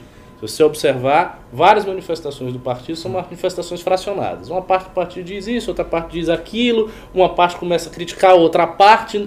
Você não sente que há um partido, porque a noção de partido é, que você tem uma unidade programática e essa unidade se afirme né, no parlamento, no executivo, com uma feição própria. O que o novo tem, o novo claramente tem uma unidade. Você vê demora, o partido tá sendo novo. construído, demora. Mas assim, existem os alicerces ali que estão no novo. E aí quando você vê um indivíduo que é do novo, você percebe que, que ele tem uma feição característica. É uma, é uma coisa assim, muito específica. É, o, o antigo PFL tinha também uma, uma, uma feição. O antigo PSDB tinha uma feição. PSDB do começo. O PSDB do começo, o PT do começo. Qual que era- Estes partidos foram perdendo. Qual que era ah, com o PRN? Qual que era a questão? Que era Não também tinha, ele foi acendeu muito rápido, por conta, né? Ele tinha é, pouca, vo- ele tinha pouca isso, intenção de subiu voto. né? por causa do presidente, era um, um partido que dependia do presidente. Posso fazer PSL uma parte? Eu- é, naquela eleição, foi a eleição presidencial em 89 e a eleição parlamentar, se não me engano, em 90. Foi descasada. foi descasado, eleição parlamentar. base com base na popularidade Isso. dele. Então, não foi, eles não fizeram uma, uma bancada grande. O Collor não estava queimado em 90, mas também não foi o suficiente para fazer uma puta base pro PRN. E o PRN naquela época tinha assim, o Renan Calheiros era muito influente no PRN. O PRN, eh, eh, ele era, ele era uma construção capengona. Eu gostava do nome PRN, que parecia que era partido do Renan. De verdade, eu gostava. E como eu fiz campanha pro Collor como criança, tudo fazia sentido para mim, né? Mas você fez campanha pro Collor? Lógico, andava com bandeirinha do Collor, era um colorido. O Collor foi a grande esperança do projeto liberal brasileiro, Sim. que não deu Sim. certo. Mas o E- PRN não e tinha. a segunda esperança da direita é o Jair Bolsonaro. Isso Ah. é fato. É. Duas esperanças que a direita Tá teve né? concretamente. Dava pra achar Collor melhores, né? e Bolsonaro. Agora tá precisando a terceira, talvez João, João Moeda aí, quem quer que Pô, seja. seria lindo, hein? Mas Não fato é, é, porque- o PRN não colou já na eleição parlamentar em seguida. Não Eu acho que vai acontecer a mesma coisa com o PSL. O PSL depende do Jair Bolsonaro e o próprio Jair Bolsonaro está puto com o PSL. Porque o Jair Bolsonaro identificou um problema óbvio, que todo, que todo mundo identifica, que é o seguinte: o PSL está cheio de oportunistas. E ele está cheio de oportunistas, em parte assim, pela circunstância. O Bolsonaro não tinha muito tempo para ficar avaliando quem era, que não tinha essa coisa da construção longa. Não, ele não tinha partido, ele tinha que pegar um partido rápido, tinha que ser candidato, precisava de palanque em tudo que é canto. E aí simplesmente foi dizendo, ó, você aí que tá falando de mim, aí você fez o vídeo dizendo que o Bolsonaro é legal, é você aqui. E foi pegando as pessoas assim, meio que a esmo. E daí ele reuniu Quem foi esperto, viu a onda, o tsunami Sim, chegando, sim. já entrou Já ali entrou também. e Tanto tal. que eu tava num, num dia na Comissão Exatamente. de Educação e eu sou vice-presidente e a presidente é uma deputada do PT, a professora Bebel, que é sindicalista, né, presidente da POSP, que é o Sindicato de Professores do Estado de São Mulher Paulo. sensata. Sensata, saiu da sala de aula em 97, já é presidente há mais de 15 anos, um negócio assim. Com algumas janelas ali no meio.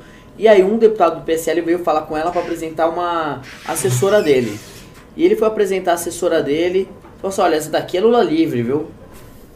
Eu, opa! assessora Assessora do deputado do PSL. Eu falei, como assim, deputado? De fato. Ah, que história é essa? Como assim Lula livre? Você também é Lula livre? Aí ele falou assim, não, eu não posso negar, tive 18 anos no PT. não sei o quê. Meu, O cara é Lula livre no PC. aí, assim, você vê que é o exemplo mais óbvio, né? Que é um É. negócio completamente... É um balaio de gato. É, um balaio de gato. Balaio de gato. A pró- própria Janaína Pascoal é vista como uma liderança à parte do PSL na Assembleia. O que ela é. Governo, que é. E, o- e ela racha a votação do, do PSL. Então o governo já considera, a liderança do governo na Assembleia, já considera a Janaína como algo à parte e fala assim, não, é, o pessoal do PSL pode ir contra, mas a gente tem que ver com a Janaína, entendeu? Porque ela raça ali uma metade da, da bancada, quase isso. Então, é, isso daí é muito, muito óbvio para todo mundo, né? É, não é isso. Não, não- realmente não tem unidade. Lá na Bahia, a professora Dani Pimentel se tornou notável na direita porque ela fez um vídeo. Ela gravou um vídeo e falou de Bolsonaro. Foi Uhum. isso. Ela não teve participação nenhuma na época do impeachment. Nada. Nada, zero. O- Foi- os bolsonaristas ela, ela se fez um destacaram e por não se destacar Isso. Agora tem um histórico. efeito colateral que é muito interessante e muito preocupante. Porque esses, os que são inteligentes né, dessas bancadas, sabem que se elegeram nessa onda. Eles sabem que não dá pra manter isso no longo prazo. Sim. Então o que, que eles estão fazendo agora? Perfeito. Campanha. Todo mundo campanha, campanha, campanha. Não tá na, na Assembleia, não tá no Congresso Nacional, não tá. Tá só na base fazendo campanha. E campanha de que jeito? Velha política. Velha, Velha Por isso política. que eles querem o fundão. Você tem É. Ó, 100% de razão. cara inteligente entrou na Belíssima política opinião. agora. Isso, isso, é uma, isso é uma análise de alguém. Ó, um político velho fala: Esse menino tá sabendo o que tá falando. É. esse Por cara. essa mesma razão, eu falei aqui no MBL News inúmeras vezes que deveria ser do interesse privado de Jair- do próprio Jair Bolsonaro não ter fundão, não ter nada, não Tem ter um centavo. Não tem nada. Porque com isso, esses caras eles se descolam do presidente. E não é do interesse do presidente que eles se descolem, é do interesse do presidente que eles sejam dependentes. Eu vou pegar um caso específico. Julien Lemos. Ele era o representante do Bolsonaro no Nordeste. Aham. Capitão, conta comigo aqui. Andava bo- bombar, claramente usava anabolizantes. Pa- Parece um, sabe? um- Mas parece um segurança. Parece um segurança, que ele era um segurança, inclusive. né? É, ele- ele- realmente ele é, ele é a cara da profissão dele. Ele, Julien Lemos, responsável pelo MBL no Nordeste. Não, jamais no MBL, responsável pelo bolsonarismo no Nordeste, depois do pelo bolsonarismo na Paraíba. Se elegeu deputado federal para Paraíba e ele era muito ligado ao Bivar, ficou de olho, hum, aqui tem grana. Ele sabe que era passageiro, grudou no Bivar e grudou no Frota, se ferrou, foi a ala que se ferrou ali com o bolsonarismo. Bolsonaro deu de ombro para ele e pior, gravaram, botaram uma, uma escuta telefônica nele dele negociando com um ministro do governo cargo para poder votar a favor da Previdência. Arrasaram ele. O que, que ele tá fazendo? Vai no Instagram dele. É tipo ele. Tô lutando pelos direitos dos deficientes em Campina Grande. vai, de todo É. Tocando o rolê dele. Assim, o PSL pra mim é festa, festa estranha com gente esquisita. é isso, as pessoas mais estranhas que você vê no ambiente político estão indo pra reunião do, com a turma do PSL. É, É foda, muito né? estranho, muito estranho. Vocês Ah, o vocês veem que PSL, o PT não era assim. Não. O PT nunca foi assim. O PT Não, tinha O projeto, PT tinha essa base. tinha Tanto base. que ele se manteve até agora por causa disso, É, né? base. Que é uma coisa construída de baixo pra cima. Isso Não, que o- dá solidez. O PT é o projeto, o maior projeto sério de política no Brasil hoje. O PT é, É? um projeto sério. Sabe por que a gente. É. Cara, o PT, o Lula tá preso, imagem destruída, tal, tem a maior bancada, ficaram em cima das eleições. O PT é um projeto sério, o PT é um projeto sólido, e assim, eles são são esquece o ladrão, gente. Quem tá vindo aqui, quem quer fazer o recorte, esquece. A gente sabe que é ladrão, sabe que é Ladrão, esquerdão. é quadrilha, tal. quadrilha, tal. Tá, é quadrilha. Mas assim, a quadrilha bem administrada pra caramba. É igual o PCC. É. É bem tocada aquela porra. é bem administrado, tem projeto, tem lealdade, não é esse circo ridículo do PSL. Sabe pra mim o que é o PSL? É um bilhete premiado na rodoviária. Eles foram na rodoviária e venderam o bilhete premiado pro eleitor. O eleitor caiu. Ah. Eleitor, o eleitor, coitado, tá perdido. Ó, aqui, ó, mito 17, só compra meu bilhete. Compraram o bilhete, ele chega lá e fala assim: Meu irmão, eu não tenho a menor ideia do que eu tô fazendo aqui. Ah. Eles não têm ideia do que eles estão fazendo lá. Tanto que, vamos falar a verdade, você sabe, você conhece o pessoal da bancada do Novo. Quem tocou o andamento técnico das reformas, tanto nas comissões quanto no debate político, foi os casos do Novo. Aí põe um Kim, põe um Paulo Eduardo Martins, um ou dois do PSL, incluindo o Frota, que já saiu. Né? Gente do PSDB, o Cury do PSDB, alguns do, no, do DEM. Assim, vamos ser, gente do PMDB, o Peronde, né, um eterno reformista. o- os caras lá estavam mitando e lacrando enquanto tinha gente trabalhando. Ah. Eles enganaram o eleitor. E sobre essa coisa de construção partidária que a gente estava falando antes e tal, tem em uns eventos do Novo, assim, vira e mexe, eu, eu falo assim que. Tem, aliás, eu estava falando do John Stuart Mill, né? Tem aquele livro também, Democracia na América. Tocqueville, maravilhoso. Tocqueville, que é incrível, né? Que ele mostra como que a democracia começou a funcionar nos Estados Unidos numa época que a Europa era só reinados, tal, era todas monarquias, né? Totalitárias e por aí vai. E nos Estados Unidos a, a política começou como uma necessidade das pessoas criarem das cuidarem das próprias comunidades, né? Então começou como um negócio de baixo para cima. Então ele viu a fortaleza daquilo porque nascia de baixo para cima. Então o PT teve isso lá atrás. É, e beleza, né? Se corrompeu, tudo mais, tal. É, virou uma quadrilha e talvez já nasceu sendo uma quadrilha, só que as pessoas ainda não tinham notado. Não sei. Mas eu, eu acho que isso é uma coisa que o novo tem. Que a gente, pô, o novo não é, pô, deixa eu falar com o meu cabo eleitoral. É. Não tem isso não. Que o PSL tem. Não, o novo não tem. O novo é assim, é a doutora Maura, que é médica lá em Olímpia, no interior de São Paulo, que no domingo à tarde, ao invés de fazer um churrasco, tal, porque tá tranquila, né? Sabe, já criou os filhos, tá tudo bem. Não, ela vai na porta do parque aquático lá de Olímpia panfletar os, os materiaizinhos do novo. Ó, não sei que lá, partido novo, tal, tal, tal. Então o novo ele nasce é, com a força das pessoas comuns que querem mudar o país. E isso é o novo, assim. O novo é esse bando de gente aí. Tem, pô, desde empresário a é, operário também tem. Tem gente, tem pessoal que trabalha é, informalmente. Tem gente de tudo quanto é tipo. Muita gente fala que é elitista. Eu discordo dessa visão já na largada. Tem Eu vou uma abrir o coração. tem uma reputação assim, mas tá nascendo dessa galera, assim, sabe? Que nunca se envolveu com política antes, ou que já se envolveu e decepcionou, mas agora quer dar uma segunda chance. Então, isso que eu acho que é um pouco da força do novo que, que tá crescendo cada vez mais e que eu acho que vai. que é um projeto diferente. É diferente desses outros, do DEM, dos outros partidos que. Os outros não tem Então, projeto. Não tem Não projeto. tem. Os outros é uma bala. Eu vou abrir o coração. Sabe que eu fico puto? E isso que você falou da, da, da, da deputada de, pan- panfletando lá em Olímpia. Eu vejo a Da gente numa. apoiadora. Apoiadora. Né? Eu vejo a gente no nossa lógica. é, a gente fez muito perrengue. A, a marcha foi muito dessa coisa. Algo que é, é- é muito dispendioso. Você cansa. Né? O, o impeachment, o que teve de lambi-lambi colado. Essas histórias que você está me contando são justamente das pessoas que é, adotaram a ideia de vou construir algo. E a ideia de vou construir algo, e vou, por isso que eu tô abrindo, vou, vou abrir o coração, perdeu. As pessoas não foram na lógica do vamos construir algo, as pessoas vão, vou me pendurar num candidato e, e a rede social falou mais do que o trabalho real. Porque quando eu comecei a mexer você exemplo, olha com pro política, curto prazo. Também acho. no curto prazo, mas dói no curto prazo. Dói no Dói, curto dói, prazo, mas no porque é o prazo seguinte, a gente está nós sendo obrigado a lidar com retardado. su, su, su, Daniel, quando eu sei que você foi atacado por aquele bando de vagabundo lá do, do PSL lá na Câmara, na, na, na, na Lesp. A gente sabe disso. A- ataque vagabundo. Teve ataque baixo, entendeu? A gente é atacado por essa gente. E assim, o, o- você está tentando construir um trabalho sólido. E as pessoas que eram pra estar do teu lado no trabalho sólido, muitas vezes estão adotando um atalho mentiroso em cima de um bando de um 71 vagabundo que engana o eleitor, que tá lá pra mamar, pra ganhar dinheiro. Igual o Bolsonaro que tá lá pra proteger a porra do filho dele. Venderam uma puta de uma ilusão. Tipo, ah, é todo mundo ladrão! Tira o ladrão daí que eu amo o Brasil! Arminha! Arma pra cá, arma pra lá! Ah, aí vem os caras, eu estou com esse cara da arma! Caralho! E o lance todo é o a porra do trabalho de base. O lance do todo é o cartaz colado, é o panfleto É, o entregue. MBL faz isso também. E eu, super só que, bem. é, cara, é, é, é revoltante porque assim, o MBL é traidor da pátria. Majoritariamente pro público da direita, nós somos traidores.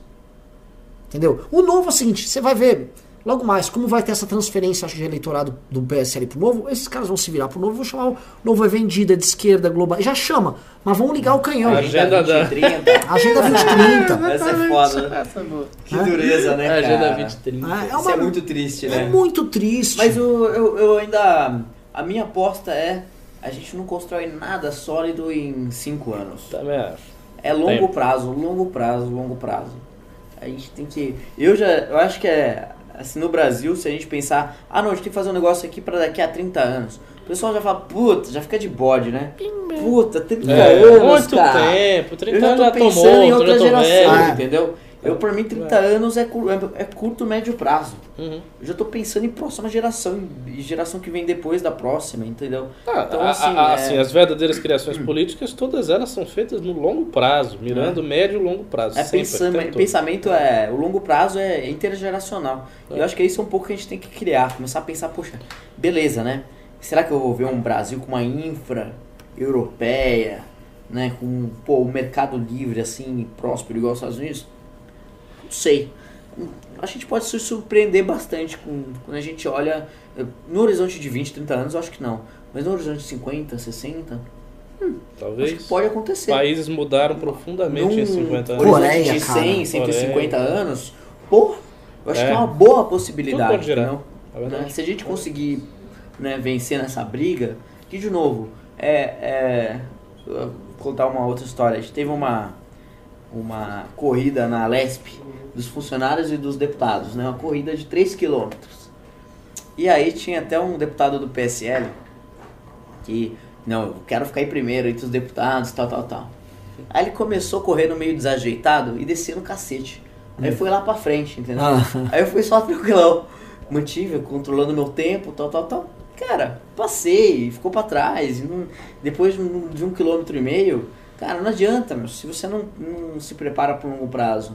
E o que é se preparar pro longo prazo? Construir uma bagagem, assim. É estudar, é se formar. Pô, olha o Kim, por exemplo, hoje mandando bem com 23 anos, mas ele tá o quê? Há 6 anos, porra, se formando, estudando igual todo dia. retardado. Todo dia lendo, pô, tudo que sai de interessante, artigo, tal, tal, tal. Eu também, pô, hoje eu consigo ler menos. Antes eu lia dois livros por semana. Hoje eu leio um. Caralho, livro dois por semana? por semana. Parabéns. Hoje eu leio, tipo, grosseiramente um, mas às vezes, sei lá, uns três por mês, assim, vai. Uhum.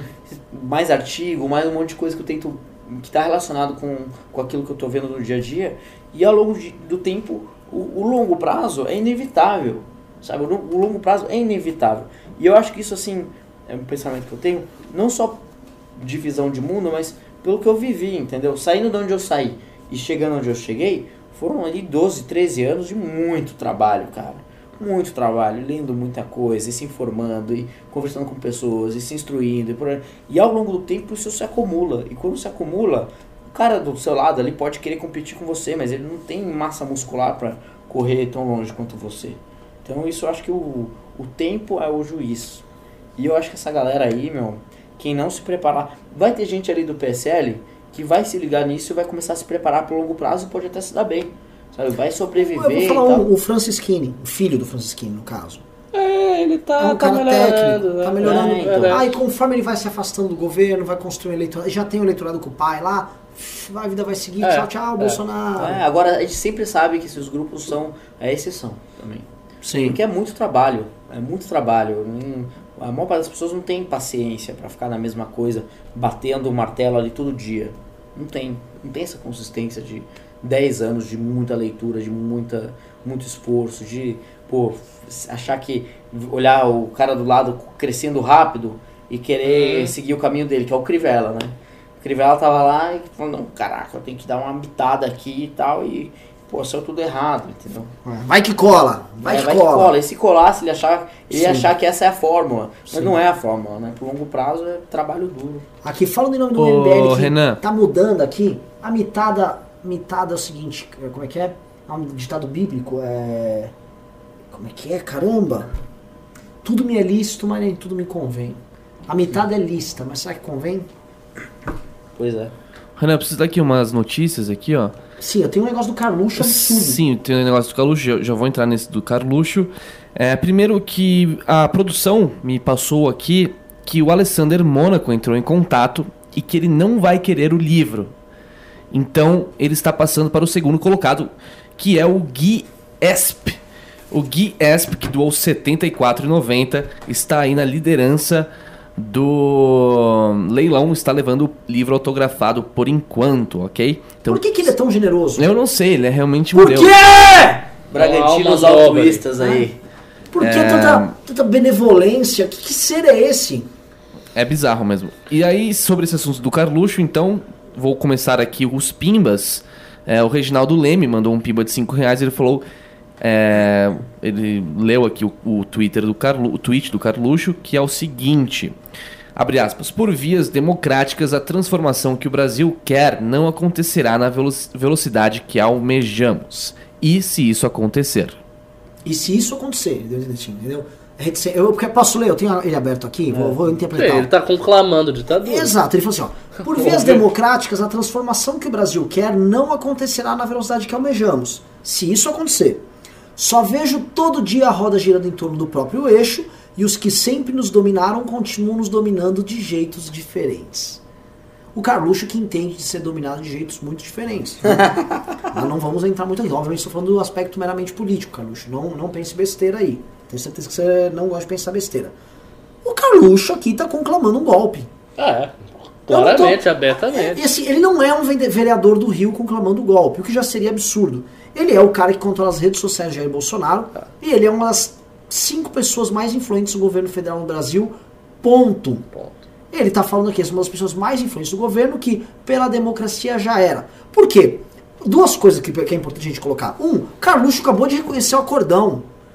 Carluxo está reconhecendo a porra do acordão. Óbvio. Ele tá falando aqui, ó, eu não consigo fazer o que você estava imaginando que ia fazer na campanha, porque por via democrática não rola. Preciso de outra via. Senão eu não vou fazer. Por quê? Esse aí é um moleque que não fez porra nenhuma. Esse é um. Coitado, não, a gente tá falando com o Daniel de se preparar. Esse aqui é um vereador inútil, é um vereador decorativo. Né? Não serve pra nada, além de ficar lacrando, né, imitando, no caso dele, óbvio. E tá aí conclamando um golpe de Estado. Isso aqui é gravíssimo. Isso é Gravíssimo. gravíssimo, porque assim, esta porra desse movimento aqui denunciou isso já há bastante tempo. Que youtubers ligados a ele, youtubers foram recebidos pelo Bolsonaro, convocaram uma manifestação pedindo o fechamento do STF. E é óbvio que o Carluxo está colocando aqui é basicamente isso. Até porque o negócio é o seguinte: na ditadura não precisa de acordão. Porque a família do ditador ela não é pega. Então a família do ditador pode fazer o que ela quiser fazer. E daí pode operar as transformações, entre aspas, que o Brasil precisa. Então, com a ditadura Bolsonaro, você resolve o problema de vez. Você quebra todas as instituições, você faz mudanças todas que você tem que fazer, você prende os corruptos, prende os que não são corruptos, prende os amigos, prende os inimigos, faz o que você quer e blinda a sua família completamente. Que é. Então resolve tudo. Vamos falar. É resolvido o problema. Meu irmão, é, te contar um negócio aqui assim, ó. Pá! Tá? É, segredos MBL. Mas como é, é, é, é, eles são baixos, eu posso falar. Né? Eu tive uma. Meu irmão me lembrou dessa reunião. Agora no fim de semana a gente tava comemorando que o Doc tá indo bem e tal. E aí meu irmão lembrou, Renan, é, lembra que o, o Eduardo Bolsonaro falou pra gente na última reunião? A gente teve uma reunião com o Eduardo Bolsonaro em 2017. A gente foi combinar, ó meu, vamos parar de se bater? Tava tendo treta em 2017. E aí o Eduardo virou, né? Ele olhou, ah, vocês são irmãos. Ele sabia que tinha irmão. Sabe? Ele virou pra ele, ele se abriu um pouco. Vocês só tem um ou outro aí, né? Quer dizer, no próprio MBL, você e o seu Sim. irmão, então, vocês estão sozinhos, o que não é verdade. O meu irmão e eu, a gente se ajuda pra caralho e tal, mas, tipo, o Kim é o meu Sim, irmão sim, sim, também, É, é diferente a pegada. Mas ele quis dizer o seguinte, tipo assim, meu, eu sei que a gente tá tretando, mas eu e minha família estamos aqui se cuidando e eu quero que vocês se cuidem. Foi ele sendo bacana. Mas eu olhei ali e falei, nossa, isso aqui é uma perspectiva muito. Assim, ele é um senhor feudal falando com outro senhor feudal ali, né? Cuide dos seus, cuide do seu protetorado, né? Você só tem os teus irmãos, você tem sua família. Quer dizer, eu não confio em ninguém tirando a minha família. Essa declaração dele torna tudo isso ainda mais perigoso. E demonstra um tipo de mentalidade, um nível E de. parece besteira, porque foi numa conversa, assim, mas é ne- nessas horas, Sim. são ess- esses pontos de informação que fazem toda a diferença do mundo, cara. Sim. É impressionante. Eu trabalhei com investimentos uma época, e aí o, o fundador, né, o presidente da empresa, né? A gente perguntou, ah, mas e aí, cara, você vai abrir capital da empresa tal, né? Vai ganhar uma grana aí, o que, que você vai fazer? Ele falou assim, ah, pô, vou comprar um Porsche, vou não sei o que lá, viajar. Tipo, hum, sabe, tipo, a, a empresa não tá em primeiro lugar pra ele, assim, Sim. sabe? Tipo, não é um cara que tem um- uma visão, assim, pra fazer o negócio crescer e ir longe e tal. É um cara que quer aproveitar. Uhum. Então, Uhum. quando, quando a gente, quando eu ouvi isso, sabe, pra mim já foi um ponto importantíssimo pra decidir não investir naquele negócio novo. Foi importantíssimo. Então, da mesma maneira, é isso. É o É detalhezinho. o que você- detalhe, cara. É onde a pessoa mostra o valor dela, assim, é naquela. É naquele, naquele momento assim que ela tá, às vezes, desprevenida, ou momento informal, assim, que ela mostra quem é. Sim. Foda isso, né? Sim, Ali É. é... é família. É só família que tem. Renan, Oi. tivemos uma reviravolta aqui nos Pimbas. O, o Gui Esp até tinha comentado que ele tinha gostado do Alessandro e tal, porque ele ia acabar ficando com o livro. Mas segundos depois, ela nem esperou o corpo esfriar. A Nuca Meira veio com seu Nuke e doou R$ 189,90. Ela falou: opa, valeu Alessandro, obrigada, é meu. É, ela famosa a Duke Nukem, que é um, um jogo de videogame. É. Ela tá explodindo tudo, né? O Caralho. engraçado é que ela sempre doa quase o mesmo valor, né? 189,90. 90, é. Tentando pegar o que, que tá por trás aqui desse 189,90. Eu acho que na verdade é um valor automático do iPhone, não tenho certeza, mas pode ser isso. É, o Alessandro ele doou 50 reais um pouco antes, ele falou: Daniel José, novo em Bragança? Acho que é uma pergunta se existe novo em Bragança. Olha, o novo tá começando, assim, né? Em cidades como o Porte de Bragança, que tem 160 mil habitantes e tal. O que o partido, né? A forma como o partido está se expandindo, tá primeiro começando nos grandes centros urbanos, né? Então, primeiro começando naquelas cidades com mais de 300 mil habitantes. Isso é uma forma gradual, né? Porque é, um dos pontos principais do novo é você ter pessoas preparadas e com os valores do novo representando o partido no cargo eletivo. Uhum. E para isso você precisa de um processo seletivo bom.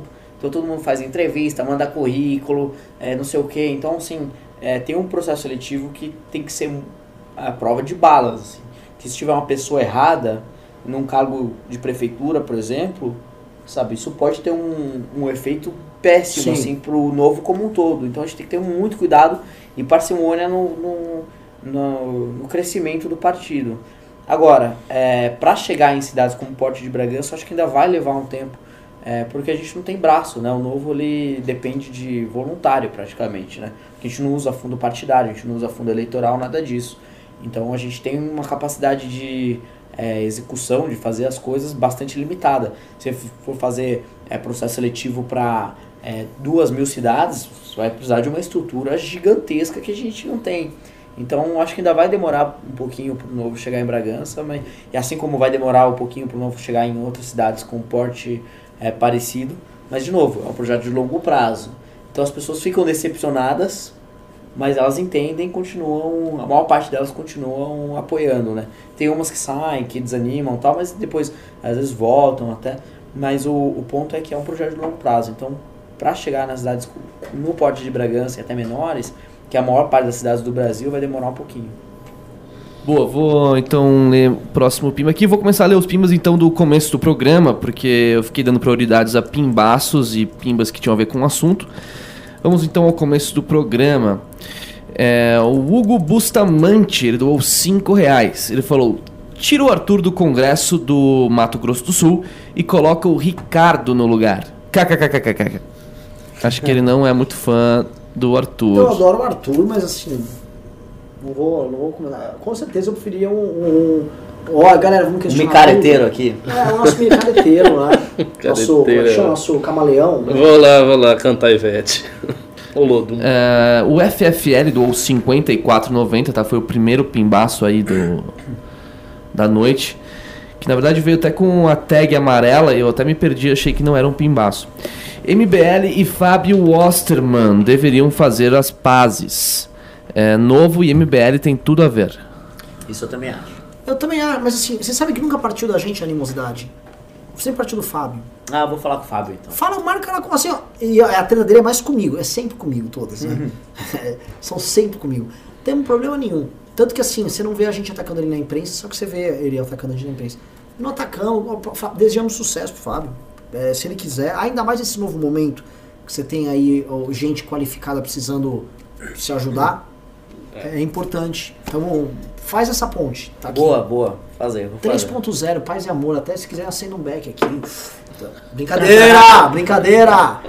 Ok. Mas eu falo com o Fábio sim. Ok. Vamos lá. Leonardo Bonditoso doou 5 reais, não falou nada. Valeu, Leonardo. Depois o Sérgio Cavalieri doou 10 dólares. Ele falou: Que porcaria foi aquela do Kim fazer um vídeo com o Luiz Miranda? O MBL já perde capital político pelas críticas ao Bolsonaro, mesmo eu concordando em algumas. Mas Luísa Miranda, acho que ele quis dizer Luiz, não, Luiz Miranda, que merda, bicho, o cara é maior 171. Eu não tô sabendo disso, não. Teve vídeo? Depois do vê vídeo, aí, né? eu não, eu não tô Qual, sabendo. qual o teor do vídeo? Tem que ver também o teor, né? Ele vi- fez um mas vídeo um anódino, sem muita. O Kim é da bancada do DEM. O DEM, é. Ele é da bancada do DEM. Às vezes o cara vai lá, tá no. Tá no É, e faz, um Faz um vídeo, vídeo, às fala aí vezes- alguma coisa aqui, e às aí, vezes você é o obrigado quê, como é que foi a votação? o É, cara faz, então. por cortesia. Agora, É, conhecendo. tem que- situações que você não consegue se esquivar, tem que ver se esse é o caso, né? Eu não vi o Mas, vídeo. é, E quando você tá na, na política, isso é um negócio que também é, é importante falar, é que, cara, você tá falando com todo mundo ali, entendeu? É, e querendo ou não, todo mundo se encontra, se conversa, entendeu? Então, é, muitas vezes a gente tem um, um embate muito forte nas ideias e quando abrir o, o microfone a gente briga tal, porque é aquilo ali que vai definir para que direção vai. Mas quando a gente tá o microfone desligado, a gente tem um trato educado um com os outros, né? Então, E ainda bem, Ah. porque senão ah, os parlamentos seriam, seriam verdadeiros espaços de guerra. de se as guerra. pessoas não tivessem Então, trato bom. as, a maior parte das pessoas não entendem isso, né? Então quando exemplo, ah, de repente vê ele falando com o cara, acha que isso é, é, pô, o cara caiu na dele ou alguma coisa assim, mas não é, então. Enfim. Bom, vamos continuar então aqui. O pai do seu neném doou 5 reais. Acham que teremos uma Dilma bolada de direita? Eu estou vendo perfis de humor no Twitter adotando narrativas adesistas. Bolsonarismo corrompendo até a zoeira. Pelo amor de Deus, é o que mais É, tem. já tem, né? O Joaquim Teixeira, que é um dos melhores perfis hoje, é bem puxa-saco do governo. Às vezes ele faz uma criticazinha pra dar uma temperada. Mas é, eu é gosto deles, uma pena. O... Que é de Bragança, inclusive. Sempre É de Bragança, É, é, é, o dono do perfil é gaúcho, mas hoje o Joaquim é, é, é É, bragantino. o personagem de É. Bragança. É, tem, uma, tem, uma, tem um monte, assim.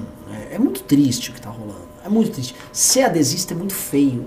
Ser adesista é muito cafona. Mas tem algumas coisas legais, assim, que eu vejo também com humor bom. O próprio Caneta, pô, manda super bem. É, CBM, manda super bem.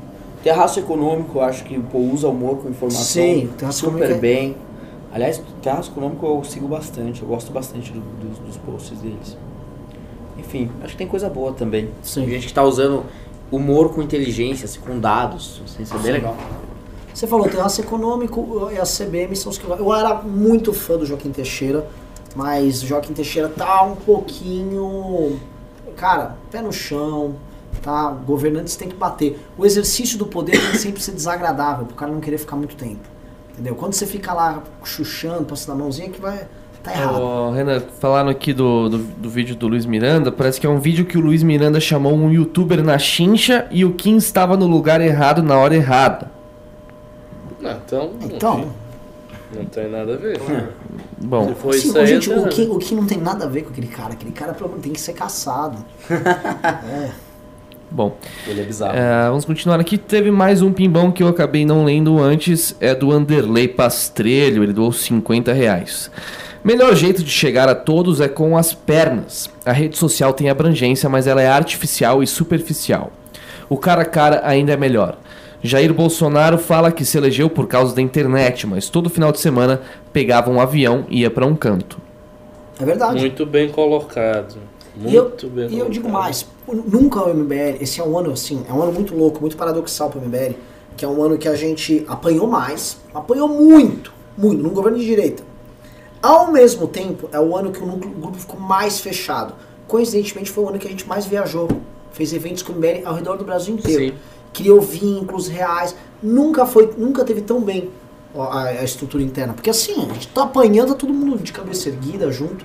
O contato humano é, não, não tem, não tem igual. Boa. Eli doou dois reais. Por que os times de futebol brasileiros não são privados? A legislação ela exigia que o clube fosse um, tipo, assim, um clube com estatuto. Depois veio a legislação do clube empresa. Mas, tanto que você pode ter clube empresa. Teve, por exemplo, o Mojimirim, o Rivaldo chegou a comprar o Mojimirim.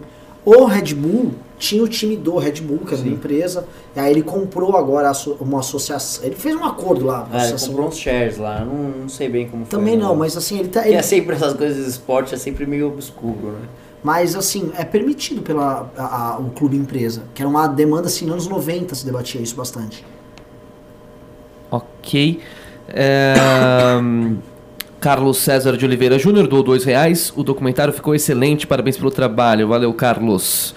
É, depois um dia sem Chicken McNuggets, é um dia em vão, doou mais cinco reais. Ele falou, o MBL me fez perceber que, a- que gente séria não se leva tão a sério. Eu acho isso a melhor qualidade de vocês. Já a gente tosca, como o Mamalan dos Santos, se leva muito a sério. Puta que pariu. É, Puta que pariu. o Alan Cislan é muito É, sério. e, assim, você presta atenção como esses caras do bolsonarismo, fake. eles são solenes sobre eles Ah, mesmos. sabe. Como eles têm que estar o tempo todo. O Marquês de Rabicó usa gravata borboleta, Sempre solene. aquele bigode. Aí eles têm que citar algo bíblico, né? Se tem alguma coisa em latim, tem que ter muitos livros sempre atrás dele, porque eles são, né? Eles são solenes. Essa solenidade é pra só esconder uma personalidade É fake, frágil, fake. fraca. É a armadura, ridícula. né? A armadura. O templário precisa da armadura dele. A gente sai pelado no campo de batalha. Mas é isso. Você pega assim, ó. Você, você é cara de boa. Veio como pra cá? Só conta pra nós como é que você veio. Não, eu vim de patinete, eu venho sempre de patinete. Então pronto, Com a minha mochilinha discreta aqui, ó. O pessoal sempre, na Assembleia, sempre zoa minha mochilinha e tal. É tecnicamente falando um deputado estadual monstruoso. Monstruoso. E não fica se levando. Essa coisa de se levar a sério é muito babaca. E gozado assim, o Bolsonaro não se leva a O sério. Bolsonaro não. né? Ele é Agora, simples. Esse entorno, todo se leva muito a sério. É, muito a sério. É muito babaca. Continuando, tivemos aqui mais um pimba sobre o Luiz Miranda. Ele falou assim: o Kaique Hataki doou dois reais. E o deputado Luiz Miranda, vocês viram a reportagem? Vi. Vocês viram a reportagem? Eu não vi. Que é Comentar, o Luiz Miranda, né? Tá, começaram as denúncias, porque o Luiz Miranda é um estelionatário. Luiz Miranda. É bandido, né? Ele, ele oferecia para as pessoas dos Estados Unidos: olha, você vai ter 100% de retorno com o investimento aqui. Manda a grana para mim que eu vou fazer aqui. Invista nos Estados Unidos, venha morar aqui. Acreditaram. Meu Deus do Só que céu. assim, um cara que acredita no youtuber Luiz Miranda, que fazia aqueles vídeos assim. Mande 100% que você vai morar aqui. É, assim, posso falar. O caso do Luiz Miranda, o cara que cai no Luiz Miranda, pra mim, tinha que ser do que ele não deveria É. poder processar o Luiz Miranda. Eu sei que ele disse que ia meter a mão na cara do Olavo e quebrar os dentes Sim. dele tudo. O Luiz Miranda é aquele cara que vai ficar vindo no mercado. Ó, tá vendo isso aqui, ó? Garrafa de Coca-Cola. Sabe quanto tá aqui, ó? 2 dólares. No Brasil tá 500 reais. 500 reais. Você acha isso correto? Isso aqui é a terra da oportunidade. Vem inflar seu 100% de retorno. Aí você aderia tal. Ele não devolveu o dinheiro, não tinha o retorno. Todo mundo se fodia e ele viveu muito bem. Madoff. Ex- exatamente. Só que menos sofisticado. Menos sofisticado com o YouTube. Aí que ele viu. Acho que serei preso. Acho que vai dar merda. Mas eu sou popular. Eu vou concorrer para deputado. Ele concorreu para deputado morando nos Estados Unidos. Concorreu por Distrito Federal. Obviamente ganhou. E é tão, assim, ele é tão vagabundo. Por isso que não tem essa de que o Kim dá bem com ele. Porque o, o número dele era 25555. E o do Kim era 25555. Não, 2555, os dois, era 2555 e 2555.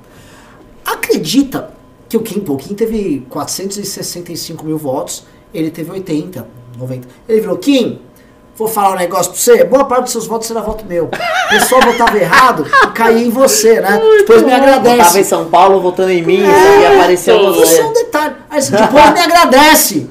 Tipo assim, o Kim chegou tá devendo favor pro Luiz Miranda. É por isso que tá fazendo vídeo com ele aí, tá pagando tá favor. pagando a promessa. Agora, assim, votaram o Luiz Miranda. A gente fala muito dos casos do PSL, tem o Luiz Miranda. Né? Não, eu tive a oportunidade Luiz de ter umas muito aulas com ele em janeiro, né? Teve uma oportunidade que a gente teve é, aula vários recém-eleitos e tal. E lá no INSPER. E aí, todas as oportunidades que eu vi dele, assim, fazendo perguntas ou colocações e tal, assim, mas era o nível vergonha alheia, cara. Era nível Era, vergonha é. alheia. Eu queria, assim, sei lá, cara, me esconder quando ele falava. Era um negócio surreal. E, e, e são nessas ocasiões que a gente vê, pô, realmente a política precisa de gente boa, cara. Porque se depender desses caras, né? Eu vou contar, você que falou aquela coisa de você perceber no detalhe a merda, né? A merda, como é que é o diabo tá no detalhe, o inferno tá nos detalhes, né? Até só fazer uma correção aqui, eu vi que o, eu xinguei pessoas com gravata borboleta. É isso que eu ia falar, é isso que eu ia falar, Renan. Eu borboleta. até ia pedir licença aqui, porque o Thiago Mas Cardoso, Alessandro ele, ele Mônaco pode, porque ele é verdadeiramente elegante. ele É, morde. é diferente. Esses caras- ocasião pede, Esses né? caras são patifes e canalhas com a roupa que não É que o cara usa é gravata. digna. Assim, ele no caso não, mas o, o que a gente tá falando, né? o- A pessoa que precisa de uma armadura, tipo, usa gravata borboleta pra jogar futebol, entendeu? Exato. É, o cara que, meu, sabe, não quer se proteger. Fica assim, fazendo tem name auto- dropping de autores pra É, assustar o, o é, adversário. citação. Mas eu vou só ler, então. É, né, Flávio? Morgenstern é, é muito assim. Eu vou só ler o pimba aqui do Thiago Cardoso, que ele falou: Renan, não fala mal da gravata borboleta, que o Alessandro também usa. Pelo amor de Deus.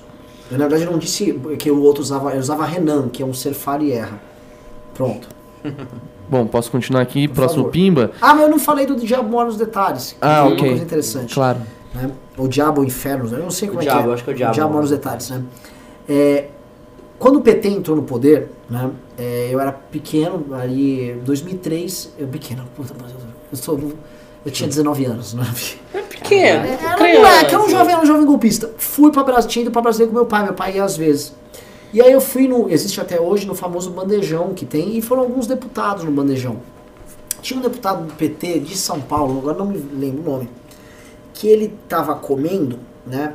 E ele encheu muito o prato, muito, exageradamente, ele fez uma montanha, e ele tava com muita volúpia comendo aquilo. E eu olhei pro meu pai e falei, cara, esse cara com certeza ele vai roubar pra caralho. Esse, esse é um cara que se envolveu muito cedo em treta. Cara, eu posso contar uma história É, sabe, é um detalhe, a volúpia do cara se É, via. não, é, né, né, eu tava na assembleia, tem um catering ali com um lanchinho, né? E aí veio um, um- um- algum parlamentar, não vou nem colocar gênero aqui porque é a situação, e trouxe um paletó, começou a colocar os lanchinhos dentro do paletó. É, e aí, pô, a justificativa era nobre, porque era pro time desse, dessa, desse, dessa parlamentar que, É. que tava até lá tarde, tal, tal, tal. E aí colocou, na hora de puxar, caiu uns pelo canto, sabe? Não fechou direito, caiu no chão tal. Aí um outro, depois, não, deixa eu te ajudar, mostrar como é que faz. Faz assim, junta essa ponta, tal, tal, tal. Na hora, assim, eu olhei para um outro deputado a gente se olhou e a gente pensou a mesma coisa. Se essa pessoa faz isso com o lanche que todo mundo vê, É, imagina que faz com dinheiro público que ninguém vê. ninguém vê. Que ninguém Lógico. vê. O capeta tá no detalhe. E o detalhe do Luiz Miranda, é, assistam, quando ele foi pra China com aqueles caras, eles se refastelando no hotel. Aí tem um vídeo Total. dele com aquele deputado que rasgou a placa da Marielle. Eles, olha esse hotel aqui, bonito, China tá com tudo, comida à vontade, olha esse jantar. Eles filmando. Você olha aquilo e fala assim, óbvio, é óbvio que vai dar merda. Eu Óbvio. posso falar, eu tava muito mal. Vou con- confessar, Renan abrindo o coração. Eu confesso que eu fiquei muito mal quando eu vi esses caras ganharem. Falei, cara, deu tudo errado, a gente trabalhou pra eleger uns bostas, né? E aí quando esses caras, quando eu, só que eu tinha um medo, sabe o quê? Deles não serem tão bosta e eles continuarem enganando as pessoas. Só que quando eu vi esse vídeo, eu voltei pra casa e eu fiquei rindo à toa. Falei, meu Deus, vai vai dar merda. Ufa, graças a Deus. Porque assim, vai que eles fossem espertos, mas não, é, é a cara dura. Eu vou pra China e vou É. filmar o comendo. É o deputado do PSL que veio falar que teve 18 anos no, no PT, não tem um nível de assim, sofisticação pra. Ah, não, veja bem, criar alguma história na Sim, hora. Não, ele lógico. admitiu ali porque ele não, não tinha É. recurso. Não tinha recurso, assim, não tinha capacidade cognitiva De mentir. de criar alguma coisa diferente ali, enfim. É, tive se aqui, defender. teve aqui mais um pimba sobre o, o Luiz Miranda, o Phelps, doou 5 reais. Olhando pra trás agora, dá pra imaginar como o Luiz Miranda devia estar com o brioco na mão pra ganhar essa eleição. Sim. A casa já estava caindo. Sim. Até comentar, um cara fez um comentário, eu não sei se foi uma, uma pimbeira, fez, ah, o Phelpsen falou, tem gente que veste uma gravata borboleta. No caso do Alessandro Mônaco, a gravata veste ele. Tem gente que nasce pro figurino. É verdade. é- Mas é verdade, tem pessoas que são naturalmente elegantes. Veja o Pavinato. O Pavinato Sim. é uma pessoa elegante. Ele se Sim. importa com elegância. Quem não é, meu filho, não tem de ser. Às vezes uns até usam um dá. abadá pra ir no MBL bem, News, não né? dá? Não dá, não fica Tem uns que até usam um abadá pra ir no? MBL News, né, Ricardo? Como é que é? Tem uns que até usam um abadá pra ir no MBL News. Eu não posso falar porque eu tô sempre com o mesmo uniforme. Camiseta branca tal, sempre a mesma coisa. É verdade, às vezes que também eu é vi assim, você falar. É. Bom, vamos lá, vamos continuar o programa, porque já são nove e meia. É, o último pima que eu li, assim, Leonardo Bonditoso, ele dou mais 10 reais. Acho que o Moro é muito calmo, ele está sendo estratégico. Hoje é melhor ele ir lá, diminuindo os danos, do que ele chutar o pau da barraca e não construir nada. Isso é uma perspectiva que É, as pessoas têm do deve xadrez ser, tal, 4D. e talvez seja a perspectiva Xadrez dele, 4D. do próprio Moro, mas eu não, não sinto que, Eu- que ele esteja nessa calma fazendo nada, não. Ele tá obliterado, como diz Isso o daí chama wishful thinking. né? É, é. É você Não, não, vem, tem um torcer. plano grande por trás disso aí, né? É, é- é- isso me parece muito aquela história do, do marido que ele pega um cara comendo a mulher dele na casa dele, em cima do sofá, aí ele deixa comigo, outro dia ele bota fogo no sofá, sabe? aí esse sofá, filho. É isso. Tipo assim, ah, o Moro tem um plano. Na verdade, não é que assim o Bolsonaro tá quebrando a Lava Jato mesmo, o Moro tá sendo pusilânime, que é o que ele tá sendo. Às vezes é isso mesmo, e às vezes ele tá pensando assim, pelo menos eu sou ministro da Justiça. Porque às vezes o cara. Não existem heróis, não existem mitos, gente. É tudo gente normal. Caga, arrota, peida. É, todo mundo é uma merda. E às vezes tem fraquezas grandes. O cara não é um super-herói. É, não é o tudo- super Moro. E por mais que você, pô, se esforce, por mais que você seja uma pessoa preparada, nem sempre você sabe o que está fazendo direito. Assim, né? Exato. É algo que é muito complexo, né? Ainda mais o Moro, que é um cara que, vamos falar, ele tem. Ele foi professor e juiz. juiz, ele não foi político, ele não sabe como é que é, ele não sabe o peso do- dos atos Exato. políticos, ele não, não, tem, não tem habilidade para isso. Não teve no setor privado também, que é uma coisa que Também traz não. um tique da sobrevivência. Porque você passou no concurso, se você não fizer uma merda muito grande, que aí eles te aposentam remunerado como juiz, é, você tá. O que, o que fez a Tranquilo. personalidade do Moro se destacar tanto é que ele tinha uma sobriedade e uma clareza na hora de julgar muito grande. Então ele, apesar de todas as pressões midiáticas externas, ele fechava ali e julgava. Ponto. E isso ele fez realmente muito bem. Mas a partir do momento que ele é político, as virtudes que exigem da atividade política são outras. A habilidade de manobrar determinadas situações é algo que não lhe foi exigido na época que ele era juiz. Sim. Bom, continuando aqui. Depois do Moro, o pai do seu neném doou 10 reais. O que me tira do sério é essa direita autoritária. Além de não ajudar, atrapalha quem faz um bom trabalho. O Rabicó fazia vídeos conspiratórios sobre a Moedo e o Novo na campanha em 2018. Grande Rabicó. Não cheguei a ver A nenhum Moedo, desses a vídeos. Moedo foi muito atacado na campanha. Chegaram ao ponto de dizer que ele teria que abdicar da candidatura dele para a candidatura do Jair É, Bolsonaro. é. Isso eu achei particularmente humilhante. Imagine se ele abdicar da O candidatura dele. Alckmin também pra- veio com, essa, com esse, com esse É, também, eu lembro. Ah, tem que abdicar. Isso não existe. E outra, você abdica pra mostrar grandeza quando você tá por cima, né? Oh, qual foi a Lógico. diferença de votos do Alckmin com o, com o Amoedo? O, o João teve mais votos que o Alckmin.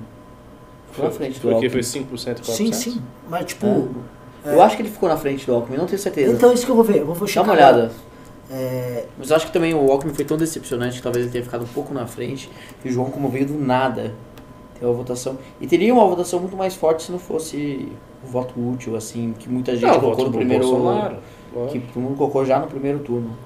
É, Essa próxima eleição é a eleição que ele tem con- que vir. continuando a falar do é, é Novo. né? Mas. O pai do seu neném doou 5 reais e falou: O novo tem muitos méritos, mas está longe de ser um partido de massa como o antigo PT. Acho que Sim. falta encarar a política de forma mais realista. Acho que muitas das nossas pautas são difíceis de popularizar, né? sim. Porque como é que você. Por exemplo, eu fiz um vídeo agora sobre os cortes das bolsas, né? Do, da CAPES e do CNPq. E é, tomei um monte de porrada, porque as pessoas não entendem o lado técnico de, da construção de orçamento. Não dá pra você tirar de um lado e colocar do outro, assim, com essa flexibilidade toda, né? A maior parte do orçamento ali é, é em gasto obrigatório, então 90 e plus, né? 90, e- mais de 90% do orçamento se não mexe. Então, assim, muita gente fala, ah, pô, mas você defende isso daí, quer dizer, você tá falando que é inevitável, mas e os benefícios políticos? Então, é difícil você explicar o, o- muitas coisas, assim, que a gente busca defender, assim, né? Que a gente tenta é, se posicionar. Então, nesse caso, os cortes das bolsas é um posicionamento. Agora, poxa, como é que a gente explica um negócio que o pessoal sempre fala do Estado menor? né? no overall, o Estado hoje em dia é muito grande, consome 30% do que a gente produz. Agora, não dá pra você falar exatamente dessa forma para pessoa que não tem saneamento básico em casa. Ali o Estado deveria estar presente através de saneamento básico e não está. Então, é, e a forma pode ser várias, né? Pode ser parceria público-privada e por aí vai. E nessa explicação toda, a gente se embola, assim, acho que a gente ainda não conseguiu ainda popularizar o nosso discurso. Uhum. Mas, por um outro lado, eu também acho que é, a coerência nos valores, a prática né, daquilo que a gente é, sempre fala, dá um respaldo grande para a população que às vezes não consegue entender o que a gente defende. Boa. É, ainda sobre o novo, o Um Dia Sem Chicken McNuggets é um dia em vão, doou mais 5 reais. Ele falou, o novo sempre faz uns eventos lá na Lesp. Inclusive eu vou no do Daniel nessa quinta. Por que, que o MBL não faz também? Não custa nada, pô. É, pô, é só quando vocês quiserem é, fazer um evento lá, vamos embora. Bora. Aliás, convite aí pra gente fazer um evento aí na, na Assembleia nos próximos meses, se Bora, afim. bora, a gente tá tudo eventeiro. É. Inclusive você vai no nosso Congresso Nacional também. Vou, vou, Vai participar de um painel, vai ser bem legal. Boa. Boa. É, E vem um evento agora, quinta-noite. É, a gente vai ter uma apresentação sobre a década perdida de desenvolvimento econômico. Quem vai falar é o Léo Siqueira, que é PhD em Economia no INSPER, é um dos fundadores do Terraço Econômico, lá tá comigo também é, no gabinete. Então a gente tem trabalhado muito conjunto. E vai fazer uma palestra lá super legal. Quem tiver afim, apareçam lá na Lesp. Boa. O Eduardo Wellington doou dois reais. O que vocês acharam da MP da carteirinha de estudante? Quer começar, Daniel? É da tua área. Eu, eu acho assim. É, eu não quero ser negativo. Foi o primeiro grande ataque Bolsonaro, É, foi- do Bolsonaro à esquerda no Brasil. Não é um ataque ideológico, não é uma política pública. É um ataque a um E que adversário. não é um discurso. Ele fez alguma coisa. É. É. Agora sim, Agora não sei o conteúdo disso. Assim, Assim, o dep- quanto que isso impacta em receita é, para é, eles. né? Exato, isso. Se, assim, se impactar muito em receita para a Uni, aí a gente pode estar falando de um ataque quase letal à instituição. Falam que é quase letal mesmo. Eu né? também acho, É. porque a Uni depende muito da arrecadação de carteira de estudante. Isso to- todo mundo sabia na época. Sim. E aí ele variar isso inclusive. aí acaba. Sério? É, Eu pessoal sabia zero. Pra mim, eles tinham outras fontes de receita. Não, Na grosso. carteira de estudante É. dá uma grana preta. E o, assim, e na época do PT era isso, que era garantido, fora o governo liberando Sim. eventos. Levando... Isso, isso assim, a Uni ainda vai conseguir fazer os eventos com uma prefeitura. O, o Rui Costa banca eventos da Uni lá sei, na Bahia e tal. Sério. Tinha Ainda vários tem. estudantes profissionais. A Un- a Uni funciona da Não, seguinte de vez maneira. em quando eles um- aparecem lá na Lesp, lá que tem CPI das universidades e tal, eles aparecem lá pra causar. Mas o estudante profissional ele ganha dinheiro, né? Assim, não é só um estudante que fica lá um bocado de tempo. Muitos deles ganham dinheiro. Eles têm tipo uma espécie de micro salário, uma bolsa lá que eles ganham e, e pagamento para eles fazerem viagem. Aí, por exemplo, tem um negócio da Uni no Raio que Parta. Aí o cara vai para lá porque ele recebe Ricardo, dinheiro. Coisa que não entrou no Tudo. filme, né? Mas que a gente lembra bem. Na época da votação do impeachment, a gente teve que pegar, é, pra estar presente em Brasília, a gente pegou o clássico Aristos, que é um hotel vagabundo, um pulgueiro, é, utilizado como motel por vezes, com prostitutas de baixa qualidade. Por, por Aí teve convenção da Uniubis. Então, o MBL ficou lá. Sim. O MBL da Elite, né? A Uni pegava, assim, hotéis de quatro estrelas, cinco estrelas, na caruda. Não, não é possível. Na caruda, é na caruda, É é assim, caruda. é e não assim, era pra, é. pra O cara pessoal não- não- pega Não, eu vou lá, eu fico no sofá de amigo lá, É pra todo Brasília. mundo. O pessoal não é pra pega todo mundo. Assim, era puto hotel, não era brincadeira. Você ia no hall do hotel, aí tava assim. E como é que a gente descobriu? Porque na época que a gente tava fazendo a Operação Minerva, a gente tinha que pegar os deputados que estavam nos hotéis, eventualmente fazendo negociação. De repente saiu o pessoal da Uni, aí tudo, o quê? Deu até matéria na imprensa na época. Tipo, era, a disparidade era muito grande. Era muito grande. Confira essa história e não vai ter golpe nos melhores VODs. Ok. É, bom, falar um pouco aqui sobre educação. Vocês já estão falando sobre educação. É, Nerido aos 5 reais. Eu vi o vídeo do Kim sendo a favor dos ricos pagarem escola pública. Tá de brinks? Onde tá escrito isso nos livros liberais? Cadê o Cogos pra dar rage? Eu, eu posso entrar nessa porque essa é uma das pautas que eu defendo bastante aqui em São Paulo, que é cobrança de mensalidade para quem pode pagar na USP Unesp Unicamp, que são as universidades estaduais. O que acontece, na verdade, é que na Constituição Federal não tem nenhum artigo que mostre, que crave, que é responsabilidade do Estado é, fornecer ensino superior gratuito. Aliás, esse é um negócio, uma jabuticaba nós, outros países não têm. Né? A maior parte dos países do mundo você tem que, de alguma maneira, é, pagar por, pela educação superior que você tem, mesmo de uma instituição pública, né? Então, é, isso é uma jabuticaba, isso não, não existe na maior parte dos países do mundo, os países sérios, né, ao redor do mundo. É, e também é uma maneira perversa de você é, distribuir recursos de quem não tem para quem menos precisa. Então, por exemplo, hoje o USP, Unesp e Unicamp utilizam 10 bilhões de reais é, por ano e é um recurso que vem de CMS, que é um recurso é, de imposto sobre consumos de mercadorias e serviços, que incide com muito mais peso sobre a base da pirâmide da população. Então, no final de contas, é o pessoal da base da pirâmide é, subsidiando, é, em sua grande maioria, alunos que já vieram de escolas públicas, escolas particulares, né, que já poderiam pagar pela própria educação e que poderiam pagar pela própria universidade, né? Seja é, hoje, né, os pais pagando, ou seja no futuro através de um, de um empréstimo, né? Então, é, isso para mim é um ponto que é, deixa de ser, ah, pô, mas será que isso é liberal? Será que não é? Tipo, é porque não é responsabilidade do Estado, o Estado não tinha que estar tá ali, e ele está. O Estado não devia estar tá ali. Então, é uma quantidade enorme de recursos, é um dinheiro infinito, que aliás, extremamente mal alocado. É, eu vejo isso hoje com, nossa, com uma clareza enorme. Estou no conselho consultivo lá da USP e eu vejo como aquilo ali funciona, o quanto que tem que mudar, é, porque assim, é impressionante como o custa caro e custa caro de uma forma desnecessária. Poderia ter muito mais vagas, abranger para muito mais pessoas, fazer pesquisas de muito mais de ponta, pesquisas muito mais relevantes, é, com menos recursos, que é o que outras instituições fazem. O que é que, no, na, na sua opinião, encarece tanto? Assim, então, todos, então o maior custo de uma universidade é folha. É folha. Então, só que todos os professores têm tempo de pesquisa e tempo de ensino. Sim. Isso é um erro. Em todas as instituições sérias do mundo, tem o professor que faz pesquisa e ensina, mas tem uma grande massa de professores que só ensinam. Então, como é, a produção científica é grande nas estaduais de São Paulo, né? mas ela é de muito pouca relevância. Então, esse horário, esse, essa carga horária de pesquisa que a maior parte dos professores tem, ou ela não vira pesquisa, ou ela vira uma pesquisa de baixa qualidade que não precisaria existir, porque não está na fronteira do conhecimento. Então, é, essa quantidade de horários, de, horas de pesquisa é o encarecimento da hora-aula dada.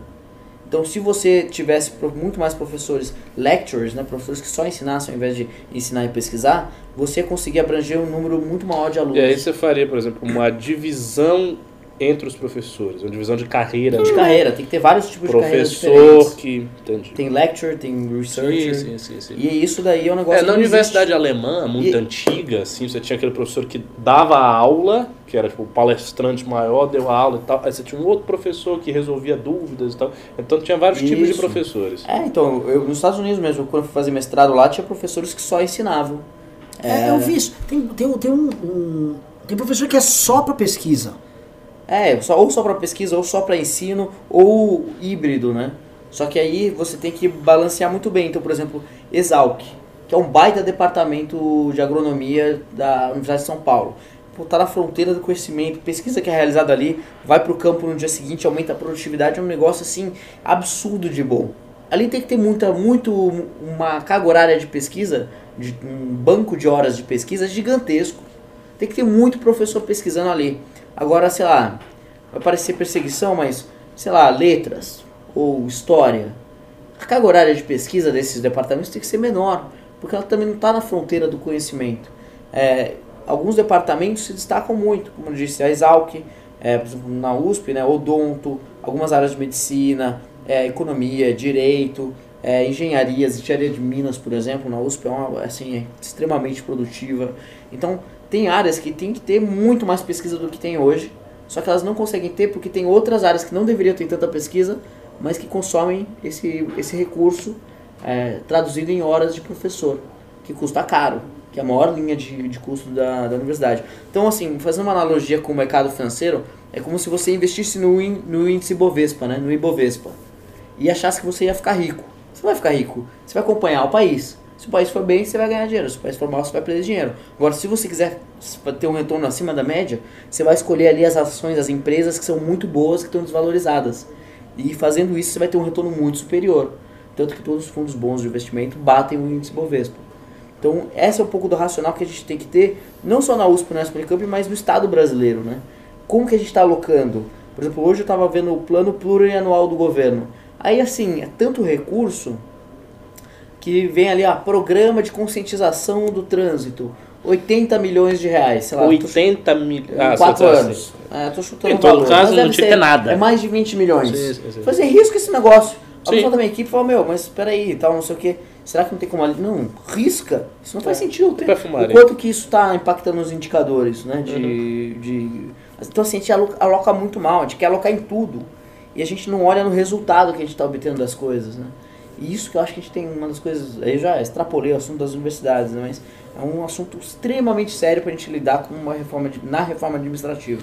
É, Daniel, o público não- inclusive- não, tá, o público tá gostando. Sim, O o público News tá é gostando, os, os superior pimbas estão vindo outros. ainda. Olha, olha o nível do papo aqui, queridos. Sim, tá incrível. Eu vou precisar declarar aqui os pimbas encerrados, ok? Os pimbas a partir de agora serão lidos amanhã, beleza? É, mas vamos continuar com os que já tem aqui. Faltam poucos, faltam quatro. Eu também quero ir embora, eu sei que vocês estão aí agoniados. Fred. O pessoal tá jantando, assistindo a gente e tal. Um- de um- boa. um- Bom jantar, pessoal. animado. Bom jantar. É, o Joker, ele falou o seguinte: Não me sinto confortável em pagar faculdade para Playboy. Quem tem condições precisa pagar seus estudos. É isso aí. É isso aí. Depois o Billy Bolly do 790. O que vocês acham das faculdades federais? Vale a pena? Fazer uma faculdade federal? Eu não fiz sei. estadual. Eu acho que vale a pena. O Eu quê? acho que vale a pena. Então, depende eu da área que- também, né? Tem... É, então. E assim, depende do seu dinheiro. Se você não tiver dinheiro nenhum pra uma faculdade privada boa, Ah, se federal. vale é a uma pena opção. estudar e tal? Ah, acho que vale, pô. Na média, assim, o que a gente tem disponível, né? é, vale, mas isso não quer dizer que elas são perfeitas. Tem até um artigo que eu que foi publicado no Brasil Journal que eu escrevi é, no domingo passado, que é o a USP e o complexo de Chernobyl. Porque é isso, eles, eles, eles acham que eles já são os melhores do mundo, entendeu? E isso é o grande erro. Quando você não, não enxerga seus próprios defeitos e não busca melhorar, é, esse é o primeiro passo para você afundar.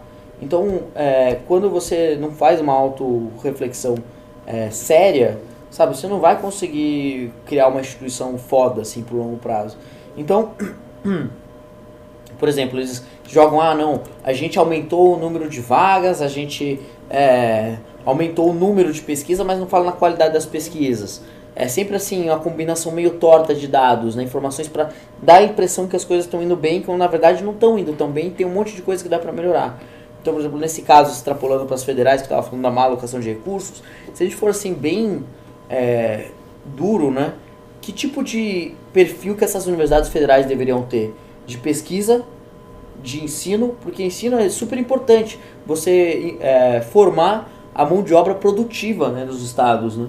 Então, por exemplo, quem que vão ser os enfermeiros, os contadores, que, poxa, que são bons naquilo que fazem, que são tecnicamente preparados, sabe? Que, poxa, isso aumenta a produtividade da economia. Então, é super importante, às vezes mais importante ensinar bem do que fazer pesquisa. E aí, quando eu falo isso, a turma da ciência me dá um monte de porrada. Como assim? Que absurdo tal. Porque nem toda pesquisa é boa também. A gente tem que escolher muito bem. Faz sentido alocar um monte de recursos para departamento de administração da Federal do Piauí, desculpa aí quem está estudando lá e tudo mais, fazer pesquisa? Não sei, eu acho que não. Porque o que, que o Departamento de Administração da Federal do Piauí vai contribuir com o avanço da, da- das pesquisas de administração a nível global? E Pouca competitividade. Agora, se eles fossem pesquisar uma coisa específica da lei, tipo a carnaúba, então o óleo da carnaúba e não sei o que, como que isso pode ser usado, porque um negócio que só tem ali e tal, ali tem que ter muita pesquisa. Então depende muito do que você está mexendo. Então não tem respostas absolutas para as coisas. Em alguns momentos tem que fazer pesquisa, em outro momento tem que ensinar bem. E a gente esqueceu disso, sobretudo com o departamento de, de pedagogia. A função mais importante dos, dos departamentos de pedagogia é formar os professores. E a gente fica fazendo pesquisa, pesquisa teórica, teórica, teórica, sendo que o mundo certo, o mundo ideal seria que eles seria um, cursos voltados extremamente focados em informação e informação prática de sala de aula, ensinar como ali você mediar um conflito entre Também alunos, acho. como reter atenção, como As- receber os alunos na sala de As aula. aulas de pedagogia técnico. não são assim. As aulas de pedagogia, pelo menos não para os pedagogos, eu não sei, mas para as pessoas que não são pedagogos e fazem licenciatura, a aula de pedagogia é aula de teoria pedagógica. Ah. Aí você aprende Vygotsky, Piaget, não sei Isso o quê, não mas não aprende na ideia. prática. Tipo, como é que você faz para pacificar uma sala de aula com os alunos nervosos? É. Você não aprende. Como que você pega aquele cara que é um líder e como que você traz ele pro seu lado? É, não Isso se é aprende, técnica. não se aprende. Isso tudo é técnica que você aprende. Então, assim, é, o- da mesma maneira como aquela, aquela entrevista, aquele debate fatídico lá do Constantino com o Ciro, né? Da bilhão, Dá bilhão. da bilhão, da bilhão. Eu sempre na Lesp falo assim, mas isso daí, aumenta IDEB ou não aumenta IDEB? Porque é isso aí, se aumentar IDEB eu tô dentro. Se não aumentar, cara, nem vem, porque é, É. despesa à toa ou é uma má alocação de tempo, que também é recurso. Então, assim, quando a gente fala de educação, a pergunta número um é, da- melhora IDEB ou não melhora IDEB? Com base nisso que a gente tem que se pautar. Boa. Fabuloso. Ainda falando sobre educação aqui, mas mudando um pouco aqui, Rubinho Ron doou 10 reais. O que vocês acham do PEI do Dória? P-E-I do Dória. Sei que está um pouco fora do tema, mas minha escola está em votação sobre o projeto e os, pro- e os professores não deixam os pais e a comunidade escutar o projeto. Obrigado pela força. É, o que, eu como, o que esses professores estão fazendo é um crime. É porque o, o programa de escola integral é a única a política pública em educação que mais tem dado resultado no Brasil afora. É, o os indicadores de aprendizagem são muito superiores, as chances de entrar na faculdade do aluno que estuda em tempo integral são muito maiores, é 17% maior. Se ele for resolver trabalhar logo em seguida, ele vai ter um salário maior também, porque ele está mais preparado. Escola Tempo Integral, você tem plano, projetos de vida, então os alunos são é, instigados a pensar no que, que eles querem fazer no futuro, como chegar lá, qual é o caminho que eles têm que per- percorrer, como se planejar para o futuro que eles querem é, realizar na vida deles, coisa que a escola tempo regular não faz. A taxa de absenteísmo dos professores é muito mais baixa, porque os professores dão aula só em uma escola e não tem que ficar viajando o dia inteiro de uma escola para outra para dar aula. O salário dos professores é melhor, a estrutura é melhor, cara, é tudo melhor. É, hoje, 60% dos alunos em Pernambuco têm essa educação, não à toa que o ensino lá é melhor que São Paulo. É, isso que, pô, Pernambuco tem um, um- um taxa de desenvolvimento humano, de qualquer indicador de economia, tá muito inferiores a São Paulo e está na frente de São Paulo na educação. Então, é, é muito importante que ensino integral seja ampliado no, no estado de São Paulo e eu acho que, é, por incrível que pareça, o pessoal das- do sindicato vai contra. Porque eles falam, não, mas vai fechar ensino noturno, vai fechar ensino de jovens e adultos também no período noturno. Não vai fechar. Isso é tudo mentira. Mas o pessoal começa a divulgar isso só pra ir contra. E é nessas horas Porque assim é que do fico- Dória. Porque é do Dória. Assim, é nessas horas que eu fico puto com que o pessoal que vem falando assim que ah não, eu defendo a educação, eu não sei o que tal, cara defende nada. Defende o interesse corporativista. Não defe- Quem defende a educação defende os alunos. E quem quer o bem dos alunos nunca ia blindar a comunidade escolar, os pais, os alunos, de aprender sobre o programa de ensino integral, que é uma das coisas mais importantes que tem que ser expandidas em São Paulo. Isso é um absurdo. Esse pessoal aí, pra mim, comete crime, cara. Porque tá sentenciando os alunos. Sim, não tá um dando o direito de deles de, merda. escolher e tá sentenciando eles pra um futuro ruim. Boa. E agora, finalmente, o grande esperado, último pimba da noite é do Louco01. Ele doou 20 reais. Ele falou: Fui numa audiência pública da CPI das universidades aqui na Unicamp e estavam o Daniel e o Arthur. Achei muito esclarecedor e deviam fazer mais eventos como esse, mesmo com a barulhada da esquerda para atrapalhar. Evento Boa. clássico, eu vi, eu vi alguns Foi textos. muito legal. Foi um, foi um debate num, num espaço. Não era um auditório, era um espaço de passagem das pessoas. E todo mundo tava sentado no chão, assim, tinha, tinha uns gramados nas laterais, o pessoal sentou também. Então a gente tinha um raio de dois metros, assim, e o pessoal em cima da gente.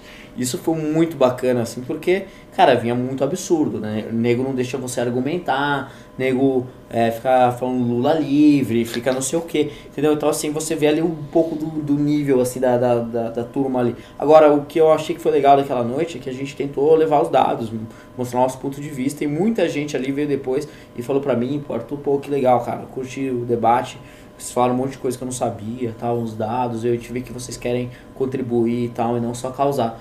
Que, pô, eu acho que é super bacana, porque mesmo o pessoal que pensa diferente também reconhece quando você tem uma atitude de querer construir algo, né? Sim. Foi muito legal. É, Aliás, eu ali- acho que a gente não tem que ter medo de mais. ir na universidade pública. É, não. Não, tem que ter medo. A, a gente só tem a ganhar. Porque Exato. é um terreno perdido. E tem muita gente. Eu era, eu era da USP, pô, eu tava perdido lá. Se aparecesse na minha época vocês lá falando disso de dados, eu ficava, quem são esses CTs? É, Eu então, e é IT mesmo, cara. Isso que é maluco, é porque é IT. E, enfim, eu gostaria até de fazer mais esses debates, a gente precisa organizar algumas coisas assim. Precisa trazer um pouco desse espaço e com respeito, né, pô. Mesmo o pessoal pensando diferente. É isso. Boa. Pode encerrar aqui, Fredão? Opa. Pessoal, foi um mara maravilhoso, MBL. Até se estendeu mais. Peço desculpas pro Daniel por fazer você ficar Obrigado. guardando aqui. É, Agradeço ao Fred por saber que o Fred também lutou para o programa durar bastante. É, obrigado pra todo mundo que assistiu. Recorde de pimba, tá? Pessoal elogiando muito o nível aqui nos comentários. Obrigado, Daniel. Obrigado, Ricardo. Obrigado a vocês que estão nóis. vendo. Obrigado. Esse programa é um oferecimento de Alessander Mônaco. Alessander Mônaco, não apenas elegância, não apenas grandes pimbas, um homem inteligente, um homem preocupado com o Brasil melhor. Alessander Mônaco. Né? Tendo em vista sobre a benção de Alessander Mônaco, agradeço a presença de todos. Estaremos novamente aqui amanhã para mais um MBL News. E não se esqueçam, quem aqui nesse programa não assistiu Não Vai Ter Golpe, bom sujeito não é. Assistam!